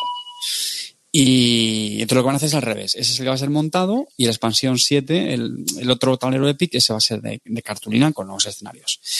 Y claro, esto también te vienen escenarios con las diferentes con eh, ejércitos, ¿vale? O sea, en, en el base 6 que vienen ingleses británicos, bueno, y, y portugueses de forma residual, y luego hay, luego hay expansiones para el español, para el ruso, para el prusiano, para el austriaco. Austriaco, sí. Entonces, claro, en este Epic han sacado escenarios para que puedas jugar con todas las, con todos los ejércitos. Entonces, claro, Ya te picas, ¿eh? Ahora quieres los rusos. Sí, tío, los rusos están en mogollón de, de De batallas. batallas, claro. Entiendo que... Borodino. Así que ahora. Yo voy a decir una cosa, el, el, el, mí el periodo napoleónico no es que me llamara especialmente, en serio, ¿eh? o sea, la figura de Napoleón sí que eh, sí, sí me ha llamado la atención porque me parece uno de esos genios militares, ¿no? Siempre tan, tan sonados que Siempre te lo pillaba en el Trudiella, ¿no? es correcto también. La edición anterior y el actual también me lo sigo pillando, me sigo. No, pero en serio, pero igual me, me he considerado siempre un, un ignorante. Y es un tema que lo hemos hablado muchas veces en esos programas, pero simplemente eh, por el carácter eh, educativo que tienen estos juegos, o sea, me parece tan bien invertido el dinero, lo digo en serio, o sea, que, que parece una chorrada, porque uno siempre escucha así, Waterloo, a lo mejor te suena Austerlitz y cosas así, pero joder, simplemente a jugar los escenarios, ver dónde han sido las batallas, eh, los, los generales que hubo, joder, te, te va picando el gusanillo y, ya vas mirando más, ya vas mirando, por ejemplo, otro estuve viendo un vídeo pues de las potencias que estuvieron, hubo no sé cuántas coaliciones, ¿no? Contra el imperio francés, eh, en fin, que al final quiere decir que son, que son periodos de la historia que yo creo que en nuestra, en nuestra formación, ¿no? En, colegio, instituto, tal, nos quedamos siempre en una capa muy, muy, muy superficial. Bueno, sabemos que hubo un, tío que se llamó Napoleón, etcétera, y ya está, y poco más, ¿no? Que lo petó en Europa en el siglo XIX, y ya está. Y gracias a estos juegos, joder, que te consigan de esperar ese, hambre de, de querer mirar de verdad, tío, es, a mí, a mí me parece algo. Y es lo que más me gusta de los Entonces, juegos Me encanta, temáticos. me encanta. De hecho, por ejemplo, a mí me pasa igual con el tema del Girastán. Me mira la vida Carlos V de Lutero, de Francisco I, o sea, con todo, ¿sabes lo que te digo? Creo que es un aspecto de los juegos que, que más me gusta, que te suscite este interés, tío, por aprender más de, de los periodos históricos concretos. Sí, a ¿Se mí me confirma pasa. que lo primero que leíste fue al pastor luterano? Entonces, ¿no? Estamos dando un poco. ¿Fue lo primero que leíste, el pastor luterano? ¿Eh? El Carte, ¿cuántas expansiones más te, te están picando? A ver, que solo ibas a pillarte estas tres y ahora, ahora qué, ¿cuál va a entrar? Porque tenía pensado pillarme la, la española, pues sí, para hacer la, la gracia. oye, Bueno, ojo, por también es verdad porque creo que tiene una mecánica que es el, el rollo de las guerrillas, que creo que le va a dar un, un toque diferente, ¿no? A nivel, a nivel de mecánicas. Pero también es verdad, juego que me, me pongo a ver los escenarios del, de los, del Epic y, joder, es que hay un montón de rusos, ¿eh? Es que, tío, son, son, yo creo que estos de GMT son muy, son muy listos, ¿eh? Porque Hombre, claro. tiene esto, brother? he hecho el análisis al detalle, pero en el fondo realmente no creo que haya muchos. O sea, los tiene muy distribuidos los escenarios, ¿sabes? O sea, que no es que Yo, digas, yo tengo claro una cosa, Carte. Yo creo que lo mejor de estas cosas, una vez que tienes ya, yo creo que de, de toda la serie siempre hay que tener un epic, porque siempre le hemos hablado que es un, una partida que te da una sensación brutal, juntarse con seis tíos y, y poder de mandarle un mensajito a otro que no puedes hablar entre ellos. Ese- esa sensación es alucinante. Entonces un epic, elige el que, elige una serie que tú quieras y te compras un epic. Y luego, pues, es verdad que hay, en, en- concretamente el Napoleonic, lo que estuvimos hablando con Carte, el, del, el de los Marshall, este, no sé cómo se llama, pues esto sí que te daba, sí que te daba, que te cambiaba un poco la baraja y, y potenciaba los, los generales. Eso sí, porque bueno, sí, ya quieres la chicha. Pero yo, yo, en vez de seguir comprándome cajas de, expansiones, yo lo que hago es, me compré la caja básica del Command and Color Ancient, me he comprado la caja básica del Command and Color eh, Medieval. Prefiero eso, comprarme otra caja básica de un juego, que seguir comprándome expansiones del mismo que ya tengo. Porque en realidad cada juego sí que es verdad que varía un poco. Es, Hombre, pero ya te digo- muy razonable, Clint, de verdad. Sí, pero ya, ya te digo yo que en este caso, por ejemplo, si tú estás leyendo del periodo, del periodo napoleónico y te mola la historia, pues a lo mejor dices, me voy a comprar los rusos. A lo mejor los prusianos no, o los austriacos tampoco, ¿sabes? Pero los rusos, pues a lo mejor sí te peca. Y luego ya te picas y te pillan los austriacos para hacer, pues eso, la batalla de los tres emperadores. Pues, joder, como no voy a hacer yo una batalla aquí de Austerlitz, ¿sabes? O sea, es que, y bueno, y como no me voy a pillar los ingleses para, con los españoles para, ¿sabes? Porque a la peninsular ya me, al final vas entrando, vas entrando, y si vas jugando mucho, pues al final yo creo que vas, pues, de todas las expansiones, lo cual lo veo lógico. ¿No? No, Todo y- eso. Por el espíritu completista, que insisto, ¿eh? que yo sé que a mí me tenéis fama de tal, pero reconozco que soy. Yo, yo soy de los completistas. A mí me, me cuesta hacer. Como un juego me guste mucho, me es muy difícil que. Así me pasa, que tengo expansiones. Por ejemplo, la, Guerra del Anillo es uno de mis juegos preferidos. Tengo las dos expansiones, lo que pasa es que las tengo sin jugar. que por cierto, para, para consolarme con la inversión, eh, ayer eché una partida en, en solitario y, y bueno, no, no, no estuvo mal al, al Command and Colors. Y, oye, ni tan mal. Quiero probar la, la variante que, que me recomendaron, que es eh, tú juegas con tu juegas con un mando, juegas con tu mano de cartas normal y el, el otro, la otra facción, lo que hace es que la juegas como si fuera un bot, jugando dos cartas de- seguidas. Haces tú, intentas hacer una jugada óptima, evidentemente, pero hace- haces dos cartas, ¿eh? que tiene que ser, tiene que ser eso curioso. Y ya está, luego te toca a ti haces tu turno con tu mano, habitual. Y ya ya ayer, ya te digo, me, me lo pasé bastante bien. Luego es que es un juego, tío, tan bonito desplegado, con los bloquecitos de madera. Es precioso, tío. Es muy bonito, tío. O sea, es, es- queda muy bonito con los colores. Oye, ¿no me has dicho cuánto tiempo tardaste en poner todas las pegatinas? Pues no lo calculé en cronometrado, pero el base, pff, yo creo que fueron tres horas tranquilamente. El Epic, el Command tiene Es un infierno, es un infierno en ¿Cuántos vida. tío. eso, tío? 300 y pico. 300 y pico bloques. Más Tienes que poner por los dos lados, amigo. Y los dados, que parece que no, exactamente. Pero tío, pero tío, pareces tonto. A ver si lo he dicho a Bachán, que, son, que es colega, y te pone las pegatinas por 5 dólares más. Pero lo que pasa es que te las pone las azules donde están las rojas, las amarillas donde están las azules. Yo, Yo os pregunto, pregunto, ¿os pillaréis una versión o una esta edición en la cual 30 pavos las miniaturas? A ver, En miniaturas. Yo no. Esta yo mini- creo que en miniaturas a mí me gusta- de a mí me 8 o 10 gusta más. milímetros. a mí me gusta más cómo está, cómo está en madera, tío. Me gusta mucho. Tío, que luego las miniaturas son un por culo de guardarlas, de ponerlas, Sí. tío, colocarlas. eso es un problema, sí. Lo que pasa es que aquí el amigo Clinito también tiene soluciones.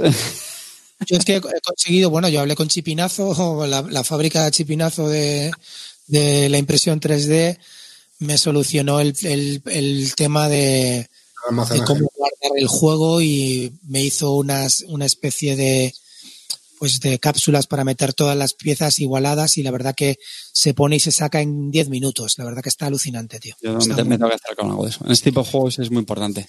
Una verdad que pregunta, una tonto me tiré bastante haciendo el despliegue ¿eh? y luego recogiendo y eso al final es tiempo que, que pierdes. Una pregunta, ¿quién tú que tienes los tres? El Ancients, el Napoleonics y el Medieval. ¿Merece la pena realmente tener los tres? ¿Son tan diferentes entre sí o, o es porque eres un loco de la serie? A mí, a mí depende de las. del- primero, el medieval refleja bastante bien lo que es la guerra. O sea, el Ancient refleja bastante bien lo que es la guerra antigua, ¿vale? Lo único para mí, el único fallo que tiene es lo que habla, habíamos hablado de que no quitas, de que no quitas dados cada vez que te eliminan unidades. Pero es muy chulo. Lo que no me gusta de la- por ejemplo, del Ancient es que la caballería es un poco full. ¿Vale? No, no vale para mucho. Tienes que, generalmente en las partidas del Ancient tienes que tratar de esconder la caballería porque es a lo primero que van a ir a por ti. Si tienes alguna unidad de caballería a tiro, no te preocupes que la infantería va a ir a saco a por ella. Que no lo veo, eso no lo veo muy normal. Y luego, eh, pero están muy chulas las batallas. La verdad que yo me, del Ancient me he hecho casi todas las batallas, ¿eh? he hecho, me he hecho casi todo el libro. Un verano un amigo y yo le empezamos a dar y pues hicimos casi todas, nos faltó una o dos. Y, y hacíamos ida y vuelta, ¿eh? lo hacíamos, eh, lo hacíamos por puntuación, es decir, el partido era ida y vuelta, contaba la puntuación total.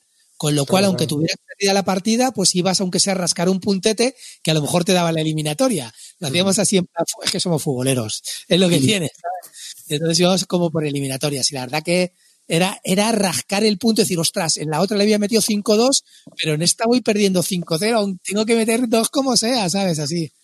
Era muy, muy chulo, tío. Y, y- y el, el de, joder, de, de- los escenarios tienen bastante o sea, elementos de, de colinas, bosques, de Sí. terreno, porque no me salía. Ah, Tienen más en el, en el, en el Napoleonics. No, es que siempre que veo una foto del, del Ancients, será porque es el, el primer escenario, eh, pero no tiene nada. Tienen mucho, hay, una, mucho, hay mucho río y tal, pero sí, lo, tienen mucho más en El el. Eh, lo hay y da un juego eh, muy chulo. Eh. El otro día que en el anterior programa creo que os hablé que habíamos empezado la partida del Epic con, con los compis del club de Mecatol Rex y el sábado pasado terminamos la partida y hemos empezado hemos empezado otra. Y, y tío, si nos ves, los de nuestro equipo, los tres teniendo una conference, discutiendo las estrategias que íbamos a llevar en la partida, tío. O sea, es que es muy chulo, tío. Muy divertido el, el jugar también con el terreno. No, mira, vamos a avanzar este hasta aquí, esta la vamos a posicionar acá. Y entonces cuando llegan a este punto vamos a hacer esto por aquí, por allá. O sea, porque eh, a priori tú dices, eh, esto tú los mandas, tiras los dados, es, es suerte y que te toque la carta. Hombre, tiene su factor azar, pero mola, ¿eh? Mola mucho romperse en la cabeza el, el cómo vas a distribuir las, las unidades por, el- por el terreno. De Yo hecho, a creo que lo que mejor del sea- juego, ¿eh? Sí, sí, que sí. Pero que sea cooperativo por equipos, tío, es que los juegos cooperativos por equipos son geniales, tío. A mí eso me encanta. Te meten en una dinámica con tus compañeros, tío, que, que en otros juegos pues no se da. De hecho, por Sí, ejemplo, claro. la Saga Quatermaster, yo creo que una de las claves para que funcione tan bien es que es cooperativo por equipos. Hmm. Y sí, sí. Eso lo hace muy divertido porque te tienes que ir coordinando y mola. Ja. Mm. Y ahí va, mira, se nos ha ido el calvo. Le iba a El que, preguntar no, yo. el, que no, el que no he probado el que no he probado aún es el Ancients y el Ancients me ha dicho que tiene un sistema de activación muy chulo no No, el Ancient sí lo has probado, ¿no? Sí, no el perdón el medieval el Medieval. medieval no lo he probado tengo que tengo que probarlo Joder, el medieval lo estuve también curioseando y reconozco que me dio bajona los, los escenarios. Eh, joder, porque es que yo, yo soy, soy muy ignorante, de verdad. O sea, ¿no? la historia me apasiona, me- pero luego joder, me di cuenta de la cantidad de cosas que desconozco. Y joder, las civilizaciones que salían, tío, es que no me. Sí, salían los romanos a veces, pero sí, creo también bizantinos y tal, pero no, no me sentía yo muy identificado. No sé. A ver, Cada la gente uno. que está comentando dice, la gente que dice que el Command Color se queda muy básico. Vamos a ver, depende del bagaje que tengas. Quiero decirte, esto es un juego, eh, si eres un guargamero, es para echarte, pues como si fuera una partidita de una hora y olvidarte, ¿sabes?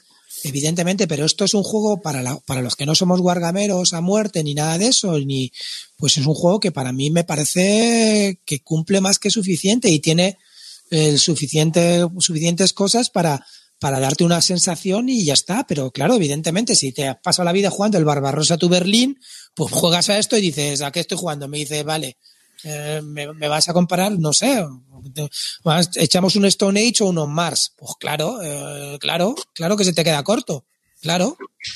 Pues eso, pero, pero el Stone Age sigue siendo bueno. Eh, es, es lo que, es lo que yo estoy viendo.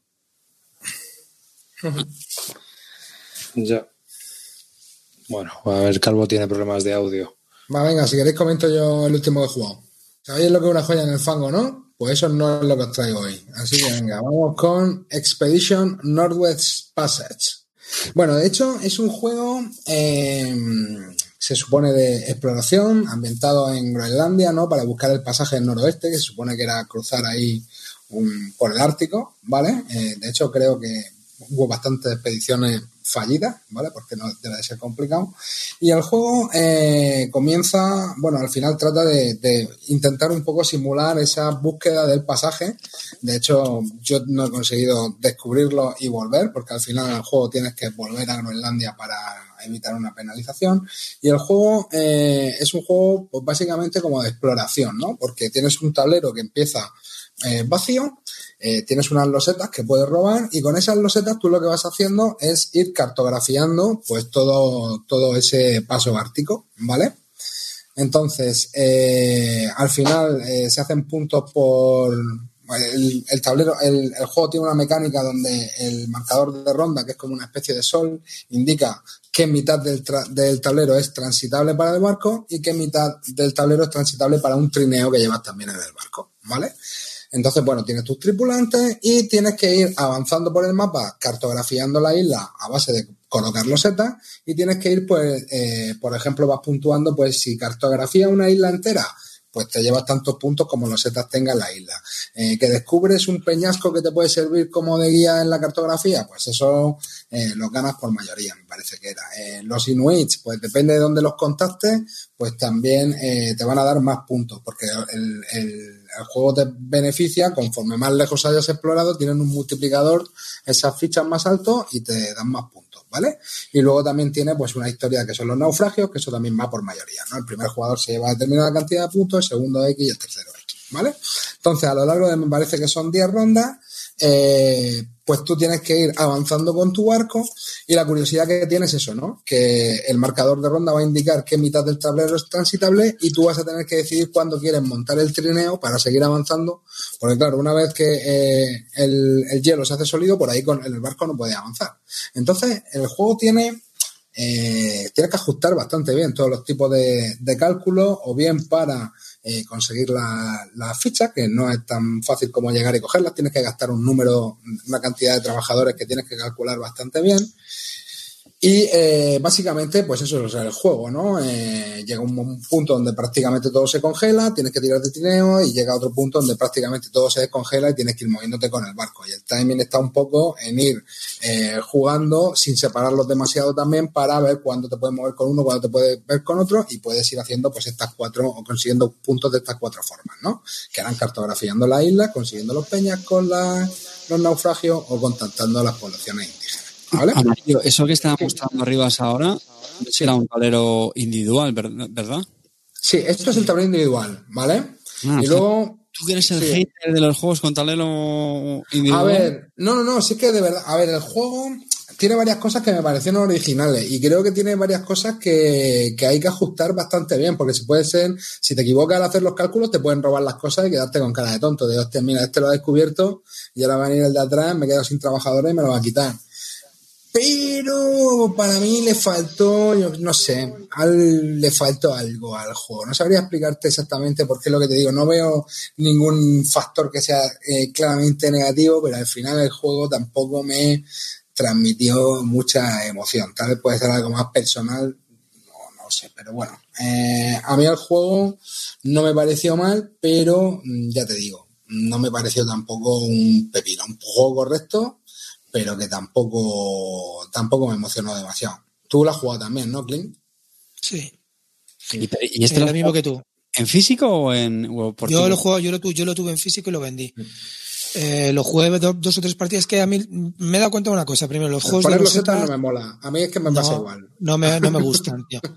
No, no sé, no, no me emociona. Luego tuve la sensación de que, bueno, en realidad no deja de ser una variante del, del carcasón, tío, de puntuar lo granjero por no sé qué. ¿Sabes? Es que.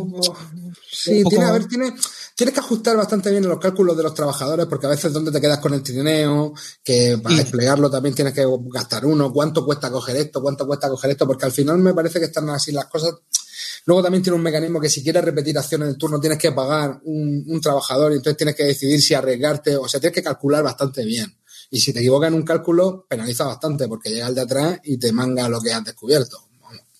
Entonces, en ese Eh, aspecto, pues me están bien, pero, pero, sinceramente, ¿te apetece volverla a jugar? No, es que es eso exactamente lo que pasa. ¿Sabes lo que te digo? Que tiene cosas que están bien, me lo pasé bien jugándolo, lo he jugado tres veces, pero lo jugué en una cuarta, pues no lo sé. Eh, eso es lo que te digo. O sea, me pasó exactamente eso que dices. Yo y tú lo estás jugando en ¿verdad? ¿A que sí? ¿Eh? O por- Yo lo, yo jugando- lo jugué en MGA, claro, sí, sí, sí. Claro, pero es que yo te digo, yo lo tuve en físico. Lo jugué dos partidas o tres, me parece, y dije, ¿me va a volver a apetecer sacar este juego? Y dije, ni de coña. No, es que en físico poner los setas es mucho más coñazo, brother. Porque claro, ya en el online cuesta a veces. ¿Sabes lo que te digo? Hay que orientarla. De aspecto y tal estaba, estaba Sí. bastante bonito. Pero no, tío, es que no. no. Yo, ¿Habéis visto la serie de Amazon, el Prime? La de El, el Terror. La de terror, no, tío, la, la tengo, la, pero la quiero ver, ¿eh? porque mola el argumento, tío. Habla Pues sobre está. el pasaje. Habla, habla sobre esto. Es la historia del Terror y el Erebus, los dos primeros barcos que lo intentaron y se quedaron atascados y, que se sepa, murieron todos. Entonces es la, la Bueno, pero eso sabe, ¿no? Que dices que a lo mejor se quedaron por ahí. Hay que ver la serie. Sí, Tú sí, ves sí, la serie y ya vas viendo lo que pasa, pero vamos, es, es el terror, o sea, el terror. Mm. Contaminación, porque la llevaron de las primeras latas que había y entonces resulta que Sí, eh, se contaminaron por plomo.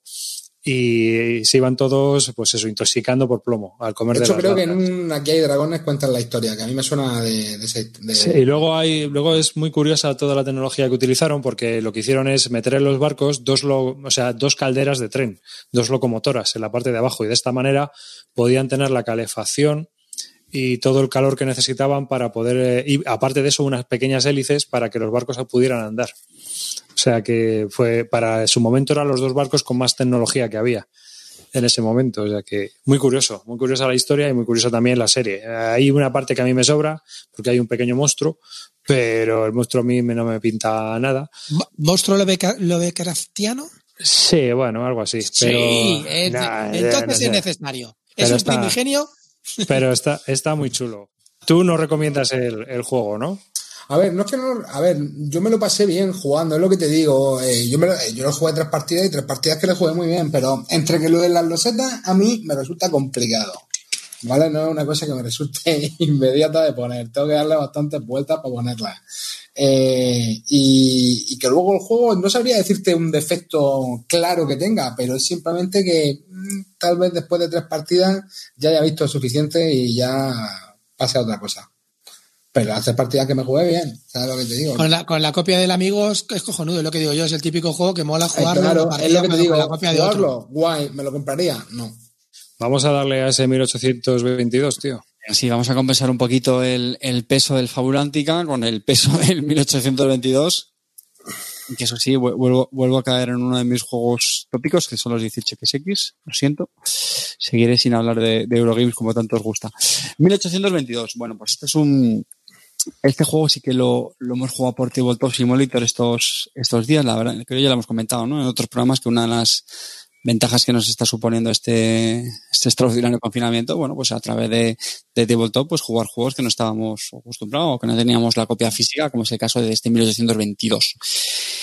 Eh, vamos a ver, en, términos generales, es, es un juego, es un 18X, mm, primera partida que hemos jugado, lo hemos estrenado con él.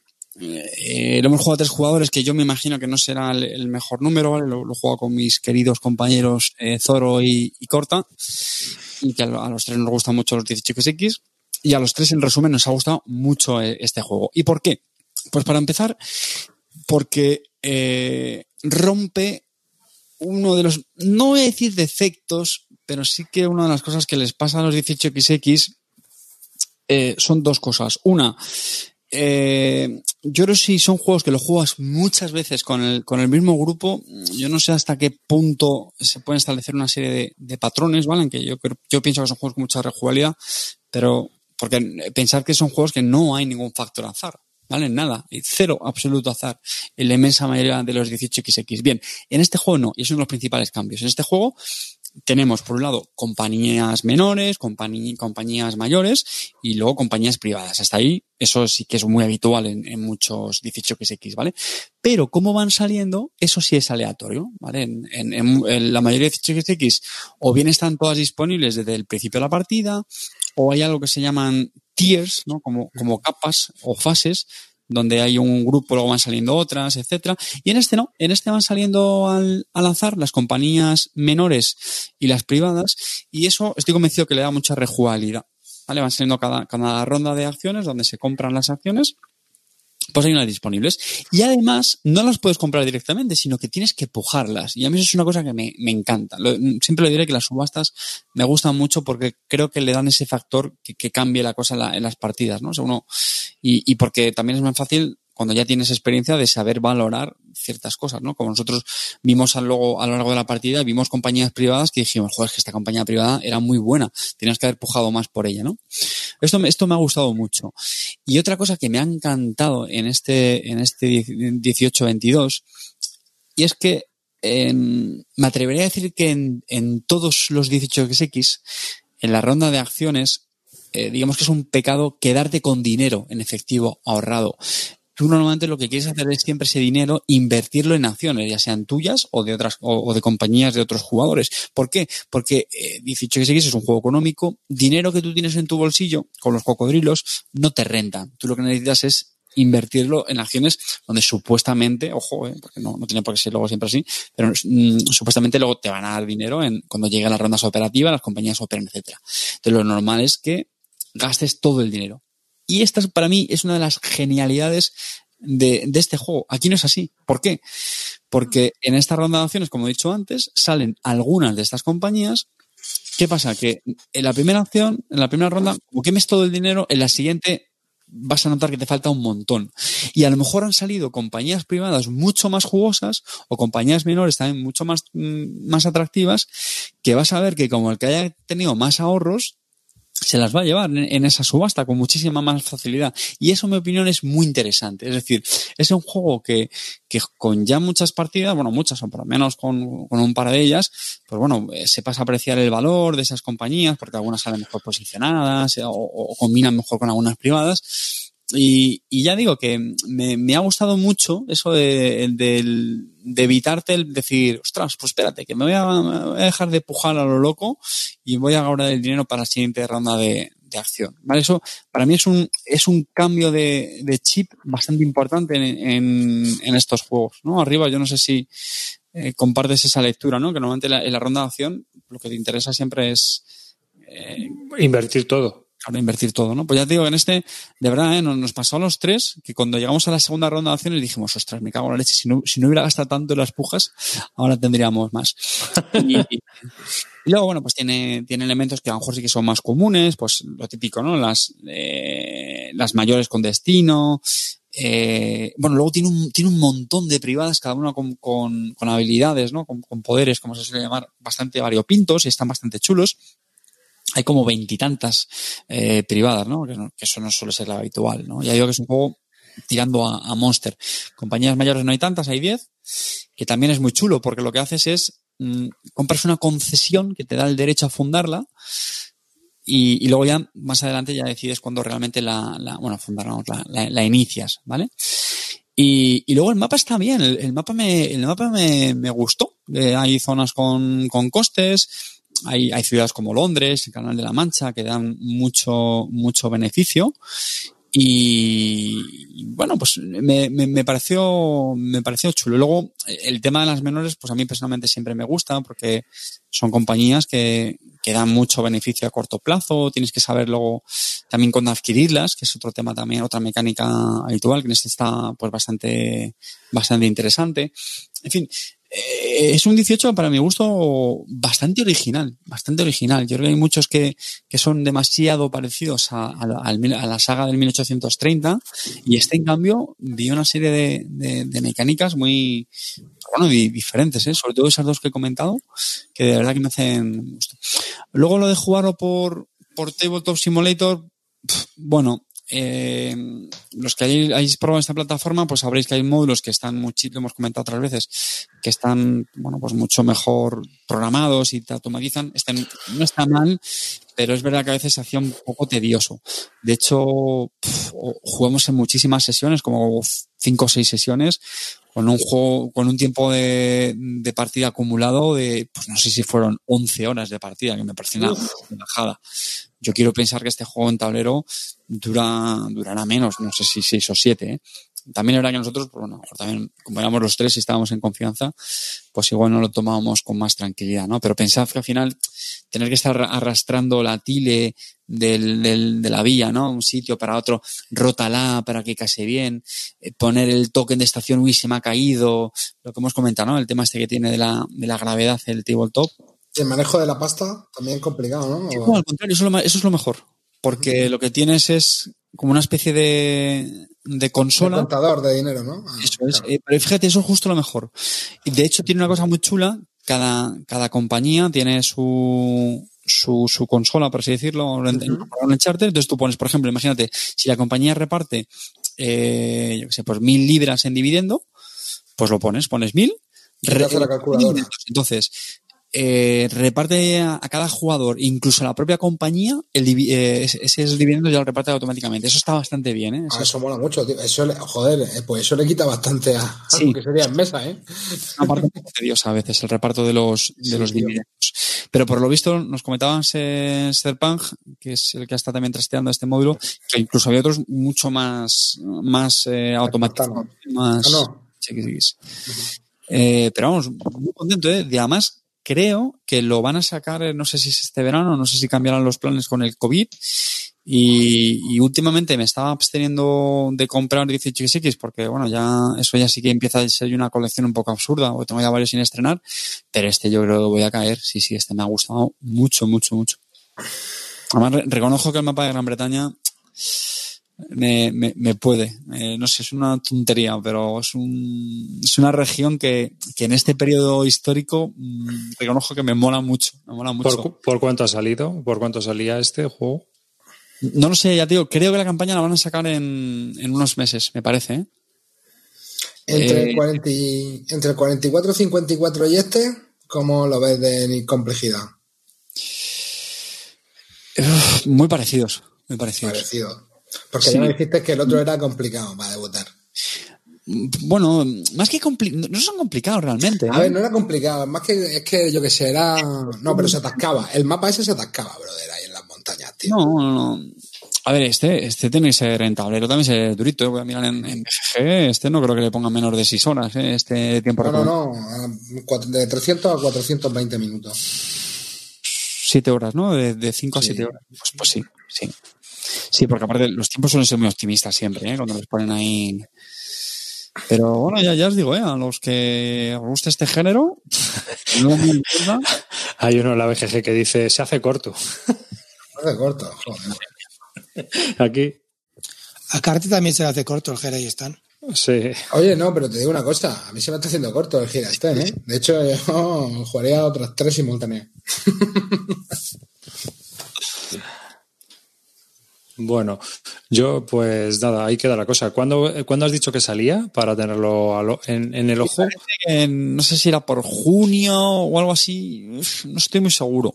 Porque yo ahora este, este juego es de 2000, 2016, tampoco es tan antiguo, es de estoy viendo de, ¿Por qué sale? Por Kickstarter. All Board Games, All Board Games. Creo que sí, no sé, me parece que era por Kickstarter, creo. Y luego le está curioseando al, al diseñador, me parece que solamente tiene este Este diseño, ¿no? sí, A sí. ver, Simon Cuthford, 1822 CA, que creo que fue la expansión que sacó. sí, el, el Check Pages o algo así, ¿no? Me parece que fue, es una expansión, creo. Sí. Con más privadas, me parece que es. Sí. Más, más privadas. Bueno, será un jugador 18XX que ha montado este. Bueno, pues si queréis os voy a hablar yo ahora de eh, una expansión. Que es la expansión del Dorado, que es el Héroe Aneses. Eh, La verdad es que os voy a hablar de los dos jueguecitos, un poco la, eh, os voy a hablar del nuevo juego que salió, el de los Golden Temples, Temples y este eh, Héroes del Dorado. Héroes y hexágonos, ¿no? Hay un, esta es una expansión que salió y, bueno, haciéndolo corto, no os la recomiendo. No os la recomiendo. Esta es overpower total, porque rompe mucho el juego en el sentido de que mete muchas cosas que simplemente por azar, pues a ti te viene bien y a mí me viene como el culo, o viceversa. Entonces, eh, incluye unas mascotas que sí que están bien, eh, son cuatro cartitas que se reparten y es como una especie de azar y entonces ya cada mazo se hace asimétrico. Porque si te toca la llama, pues la llama mueve, pero hay otro que mueve y se va por el barco un poco menos. Cada, cada animal tiene una habilidad distinta y hace que tu mazo de cartas empieces con nueve cartas y sea un pelín distinto al de los demás. Si, no conocéis el Dorado, el Dorado es un juego, es un deck building de Reiner Nietzsche en el cual tú tienes que hacer, es una carrera, empiezas en, en una parte del tablero y tienes que llegar hasta el final. Y en este Héroes lo que ha metido son, hay tres hexágonos más gigantes con lo que ha añadido son maldiciones, ¿no? Entonces cada vez que pasamos por ahí nos comemos una maldición. El problema está en que las baldosas de maldición que tú te comes, que las robas al azar, pues algunas son brutales y otras pues como que no te hacen nada. Entonces, si te toca la mala y es que te muevan dos, dos casillas a tu muñequito, te pueden meter en un embola muy gordo. Y en cambio hay otras que a lo mejor pues sales sin ninguna pena ni gloria, pues tan tranquilamente. Y luego hay otra expansión que han metido, que es la taberna. En la foto de lo que estáis viendo en directo, al final se ve un pequeño macito de cartas con un, una taberna. En esa parte de ahí, lo que se hace es que cuando llegas, coges una carta, coges tres cartas y eliges un ayudante y ese tío te va a ayudar. Pues te pasa un poco lo mismo. Dependiendo de cómo sea el tablero, a lo mejor tienes la potra de tu vida y el ayudante es una carta que va a ser más poderosa que cualquiera que vayas a poder comprar en el juego. Así que imaginaos. Entonces, si, si una de esas tres cartas te casa con tus combos, pues has triunfado. Y otra, y si no, pues te chinchas y tienes que ranquetear. El problema está en que al final convierte al juego en que la gente que sabe jugar, pues te va a pegar una paliza aún mayor que la gente que entra nueva. Entonces, es una, una expansión que no os recomiendo para nada, absolutamente. Eh, y luego, voy a hablar un poco de El Dorado, los Templos de Oro, que es expansión y a la vez es autojugable. Este sí que me ha gustado mucho. Es una, una vuelta de tuerca al juego que había hecho, como suele hacer Reiner, ¿no? Pues hace, coge el juego, le da un maqueo y te lo vuelve a plantar, ale, por enésima vez. Y aquí la cosa es un poco distinta.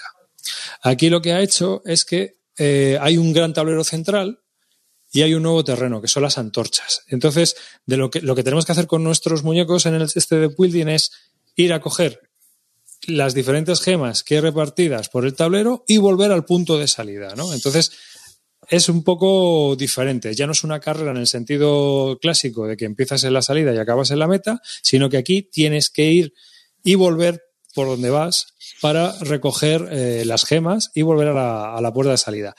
Y la verdad es que es muy interesante porque a diferencia del otro en el cual tú veías el terreno y más o, más o menos ya podías combar un mazo, aquí el mazo no te va a servir para todo. Con el nuevo terreno que han metido, vas a tener atascos sí o sí. Y es muy difícil combar el mazo para que sea totalmente eficiente. Aparte de que las cartas, pues ahora son un poco distintas, ¿no? Hay, hay muchas que simplemente te ayudan, pero no es como en el otro, que podías avanzar muchos tipos de terreno. Eh, lo han hecho muy bien. Eh, me ha gustado mucho esta expansión y es combinable con el primero. La hemos combinado también con el primero y nos ha funcionado bastante bien. Así que yo os- es un juego que, que os recomiendo. Y si no tenéis ninguno, os recomiendo más esta expansión autojugable que la, la primera versión que sacaron. Una, una pregunta, Rivas, estos juegos te los compras, ¿no? Sí, yo sí. Como tú, el Club ¿Cuánta, pasta te sale cada juego? Este, mira, 30 pavos me costó. ¿Cuánto? 30 pavos. 30 más los 30 del otro, 60 más las expansiones, 90 pavos. Te podías haber comprado perfectísimamente, tío, sin problema ninguno, un Blue Rage, un Rising Sun, Pero y eras- hubieras sido más feliz. Eh, te voy a decir eh, más o menos. Te lo digo. No, te digo cómo vienen las cosas, que luego juegos caros, pero vamos a ver. vamos a Yo ver. soy feliz. Me has dejado como- 90 pavos en el dorado, tío. No, 90 lereles. No, porque la expansión me costó 18 y es, eh, es mala. Esa es mala, esa es mala. Esa es mala. ¿Por qué la gente vota este gañán? No, pero vamos a ver, o sea, piénsalo, vamos a, vamos a hablar de dinero amortizado o no amortizado, tío. Bueno, el, el dinero está amortizado en el momento en el que hemos jugado. Tres Claro, partidas a este juego, ¿sabes? No está amortizado si el tercer programa Nene, que habla del dorado. Y, y la cara de tu hijo, sacarle el Racing, el, el Blue Rage, e- ese, ese gigante de hielo con una piedra que la tira que parece que te- e- esos vikingos que arrasan todo, explicarle el Valhalla a Odín, ¿qué, qué más quieres, tío? Sí, no me jodas. Y luego, cuando hay que ¿Eh? guardarlo, ¿qué? Cuando hay que guardar el Blu-ray, ahí sí que te acuerdas de la miniatura. ahora como, como Clint ya pinta su mini, pues ya... Es un coñazo lo de guardar el Blu-ray, tío. Vamos a ver, Clint. Primero a este me tienes que ganar. Porque aquí el reto es ganarme, ¿sabes?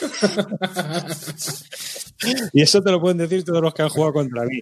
Y llevo más de 10 partidas al primero y este va ya por casi las mismas. Le estamos dando cera y estopa que no veas. O sea, tú disfruta con tus 250 euros que te has gastado en el Closepide, que me parece muy bien. Gástatelos. Ya, yo me he gastado 200 en quinicias y me lo paso muy bien igual. No, y no pasa nada, y no pasa nada en admitirlo. En poner una baldosita de cartón y disfrutar. Sin miniaturas, sin counter de luz, sin, sin tokens, sin pedir 60 pavos en unas mini de luego, no- resina. que luego nos echamos la mano a la cabeza, que, pero este juego vale carísimo. Bueno, vamos, vamos a analizar, vamos, vamos a a llegar aquí a donde estamos llegando ahora mismo. Pues ¿Cuánta pasta llegando- te has gastado en el dorado? Hazme la cuenta real. ¿Cuánta pasta te has dejado en el dorado con 78 todas euros. expansiones y, Bueno, 80. y- y- y anexos? 80 euros.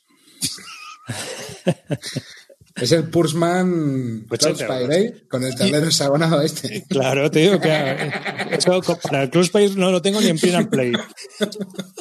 Tengo que hacerme la lona de hule. 80 pavos en el, en el- ¿eh? Tengo que darle la vuelta a un hule del chino y pintarla con rotulador, los hexágonos. ¿Qué te Me cago parece? en la leche, me cago en la leche. Bueno, ¿Eh? bueno. Y aquí este Ravensburger, que por cierto las reglas son una puta mierda, he de decirlo, es una de las peores reglas con las que me he enfrentado. La, la versión en inglés le falta un párrafo a, la- a las reglas para dos jugadores. Cuando empecé a leerlas dije, ¿esto por dónde va? Tuve que meterme en la BGG, ver que es que se habían comido un párrafo. Madre mía. Joder, macho, madre mía. Ravensburger, ¿eh? Que no estamos hablando aquí Sí, sí. ¿sabes? Ravensburger. Bueno, bueno, pues parece que las ha hecho el Google Translator. Entonces hay muchas dudas con las reglas de este Golden Temples, pero la verdad es que el juego va como un tiro. O sea, ir a por la gemita, pim pam pum, haciendo tu macito y ir a por el otro macito, pim pam pum y volver, eso no te lo quita nadie. Y encima intentar batirme a mí, ¿sabes? Territorio arribas. que ahí ya te digo yo que lo tienes muy chungo. Así que, pero vamos, el juego está muy bien, es muy recomendable. Si os gustó el primero, los que me estáis escuchando, y aparte del Racing Suns y el, el otro que ha dicho Clean, podéis tener este que está bastante, bastante bien. Es muy recomendable. La expansión no, la expansión es una mierda. O sea, basura infecta total. Pero he de decir que Golden Tempest funciona muy bien. Así ¿Que que ¿Dónde lo has pillado? Te preguntan arriba. en Amazon creo que lo pillé hace ya tiempo. O sea, sí. Lo que pasa es que ves, este sí le tenía sin estrenar. En la cuarentena le he estrenado y le estamos dando zapatilla. ¿Tú sabes lo que más estoy jugando esta semana? que llevo como 12 partidas. Mira, al virus. No, al Catán de. Al Catán Ah, el duelo. Oye, el otro día, eh, no me da Tío, tiempo a droga, comentarlo. tío, deja esa droga, en serio. No es bueno. No es bueno. Es, ¿Catán? es Catán el duelo es el mejor juego de civilizaciones para dos que hay. Ahí queda eso. Ahí queda eso, chaval. Fuck you, Vlada ¿Eh? ¿Eh? Ese ratito que vas a pasar tú a dos, esa hora y media con tu pareja, a ver quién hace el mejor pobladito y la ciudad de Catán, no lo tiene ningún juego. Uno de los Ninguno. primeros goles que me metiste arriba. Y a que está bien. Este lo tengo, lo tengo. ¿Lo ha jugado o no? No lo ha jugado. No lo jugué porque hay un chocho de cartas importante ahí que tenía que reordenar. Es que, es que, Pero ahí lo es tengo, que no lo he vendido. el- el- ese juego es bastante más duro que el Catán normal, ¿eh? No es, no es, No, no, no es sí. al dado recoger No, no, recursos. no, yo me empecé a leer las reglas y tenía más cosillas, ¿eh? Tiene mucha historia, entonces no es solo ala, tienes que buscar en los mazos, tienes que quedarte con la copla, saber lo que tienes que hacer. Yo ahora mismo estoy ahí con un escenario del exploradores que tengo medio mar montado, que también son 10 cartas que tienes que ir explorando y tienes que ir dándole la vuelta, te van pasando cosas, está muy chulo, muy aventurero, a mí me gusta. Dime, y hace poco ha- han publicado variante para dos jugadores para el Catán normal. Esa lleva de- mu- no sé la nueva, no sé si hay una nueva variante, hay una variante antigua, pero a mí no, a ver, a mí no me gusta. Pero a veces han, han sacado alguna variante. Con el tema del COVID, me imagino, habrán supuesto que hay mucha pareja en casa jugando y ahora han dicho, pues mira, Mm. para que puedan jugar a dos jugadores al Catán. Y luego, si jugáis al Catán el duelo y os gusta, yo, mi recomendación es que juguéis con las reglas de torneo. Entonces, si decimos hacéis con una caja cada uno y os hacéis los torneos, ya mola mogollón. Ya que ya cada uno, lo que pasa es que te tienes que construir el mazo, pero está muy chulo, está muy chulo. ¿Mm? Así que, que es otra opción que está muy bien. Hacerte, hacer las reglas de torneo y jugar con reglas de torneo. Ahí el juego se hace bastante interesante. Así que esas son mis recomendaciones de hoy. Y no sé si el calvo puede hablar, no puede hablar, se ha quedado sin micro, no puede hablar, tiene, está out hoy. O sea, hoy, hoy que iba a contar mi sufrimiento que llevo toda la semana aguantándote, Venga. ¿no? Mira, cuéntalo No, y, sin, y sin poder rebatir. que Vamos a hacer una cosa, vamos a hacer una cosa. Va- vamos a reseñar el juego que iba a hablar él, lo hacemos No, en su lugar. No, no, no, no. Pero si es muy sencillo. No me he enterado de nada. Nos lo cuenta el próximo día ya con, con más experiencia. O- o voy a dar un si spoiler, le tenemos. voy a poner el audio que, que le tuve que escribir. a- voy a, a ver si lo encuentro. El audio que le tuve que mandar ya. Tuve que mandar al grupo como. A ver dónde está. ¿No tenemos por ahí el audio arriba? En la puta, te lo reenvío. El audio que le. Ponlo amarillo, coño, que tú sabes, pasa. Pero que eso son conversaciones privadas, tío. Da igual, es que ya no podía más, tío. Pon el audio, pon el audio. ¿Lo tienes Vale. por ahí o no? O sea, por la audiencia. A ver, ¿era esto?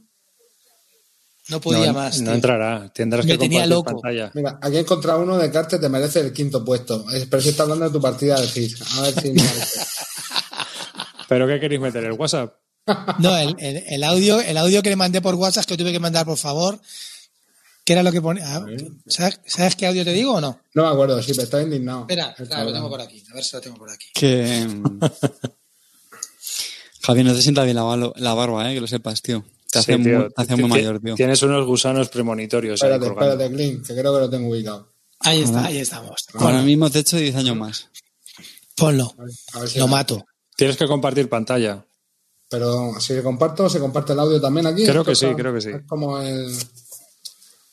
A ver.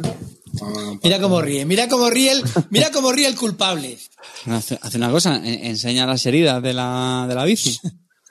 Ya, es que- Enséñanos carne. ¿Qué sé? Algo, algo que venda, macho. Mira cómo ríe el culpable, ¿eh? Cómo se está riendo de la semanita que me ha dado. Pobre, pobre calvo, tío, con la, con, la, con la rabia que le dan estas cosas que yo le sé. Va a acabar el programa y se va a coger un Ah, no, chino. no. No, porque, porque yo hice la prueba y me iba bien, yo qué sé, tío. Y hice la prueba también con un iPad que tengo aquí en casa, o sea, yo qué sé. Pues, tío, entonces no sé cuál es. No, Bueno, pues la- dejarlo. no, falta. Hasta aquí. A ver, espera. Voy a dejar de compartir. Aquí, pum. ¿Y has mirado las instrucciones? ¿Te estás enterando de cosas ahora que están en las instrucciones desde el minuto cero? Pero vamos a Dios. ¿Pero tú qué estás leyendo? ¿Guerra y paz?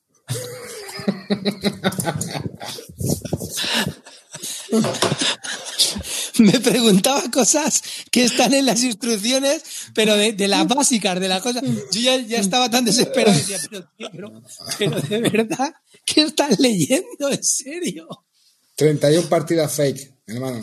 Cuando vi ese dato, cuando vi ese dato, Lo bueno es que no puedo hablar. ¿O no ya quiere? es que no tiene derecho a réplica, es lo mejor, ¿sabes lo que te digo? Algo, pero ¿Estás con el iPad? ¿Estás con el iPad ahora? ¿Te has puesto otra vez el iPad? Dale, Este- dale al sonido. Habla, a ver. Claro, tío. ¿Habla? este martirio te va a ganar, te va a ganar votos, calvo. A ver, habla. Ha sido tu mejor. ¿Tienes, tienes algo conectado en el iPad? ¿Tienes algo conectado? ¿Estás sin conectar nada? ¿Qué ¿No tienes conectado nada? Uy, qué raro. No sé, qué raro me parece a mí esto. Bueno, pues nada. Eh, yo creo que aquí ya nos despedimos, ¿no? Porque, chicos, Sí, pues nada, hasta aquí este extraño podcast de Bislúdica donde el pobre calvo no he podido hablar. A ver si le solucionamos todos los problemillas que tiene para el próximo, que lo haremos. Un saludo a David Arribas, gracias por estar ahí, gracias por estar. Ha habido un montón de gente hoy en el directo, ha sido pues, más, más de 115 personas de media, lo cual ha sido pues un placer para mí. Y bueno, pues muchas gracias a todos y muchas gracias a todos los que os suscribís también al canal para apoyarnos en, en Twitch. Y hasta el próximo programa. Carte, dale. Mozuelos, muchísimas gracias por estar ahí. Sobre todo a los que os paséis por el directo para, para comentar, que enriquecéis mucho el programa. Y nada, que seáis felices y esas cosas. Amarillo. Bueno, chavales, la verdad que como siempre un placer haber estado con vosotros. Hoy doble placer doble porque no hemos tenido que soportar el juego que traía Javier. Ahí sigue al fondo de la caverna. Así que venga, chicos, todos contentos para la cama. Hasta la próxima. Bueno, que Danke schön, familia. Nos vemos en el próximo programa y espero que el próximo programa ya sea en fase 2, fase 3 o donde estemos ya y que estemos todos en la calle. En el desfase. Y nada, nos despedimos por el calvo. Nos despedimos, nos, nos despedimos por el calvo y, y eso. Podemos decir su frase preferida. No me he enterado de nada.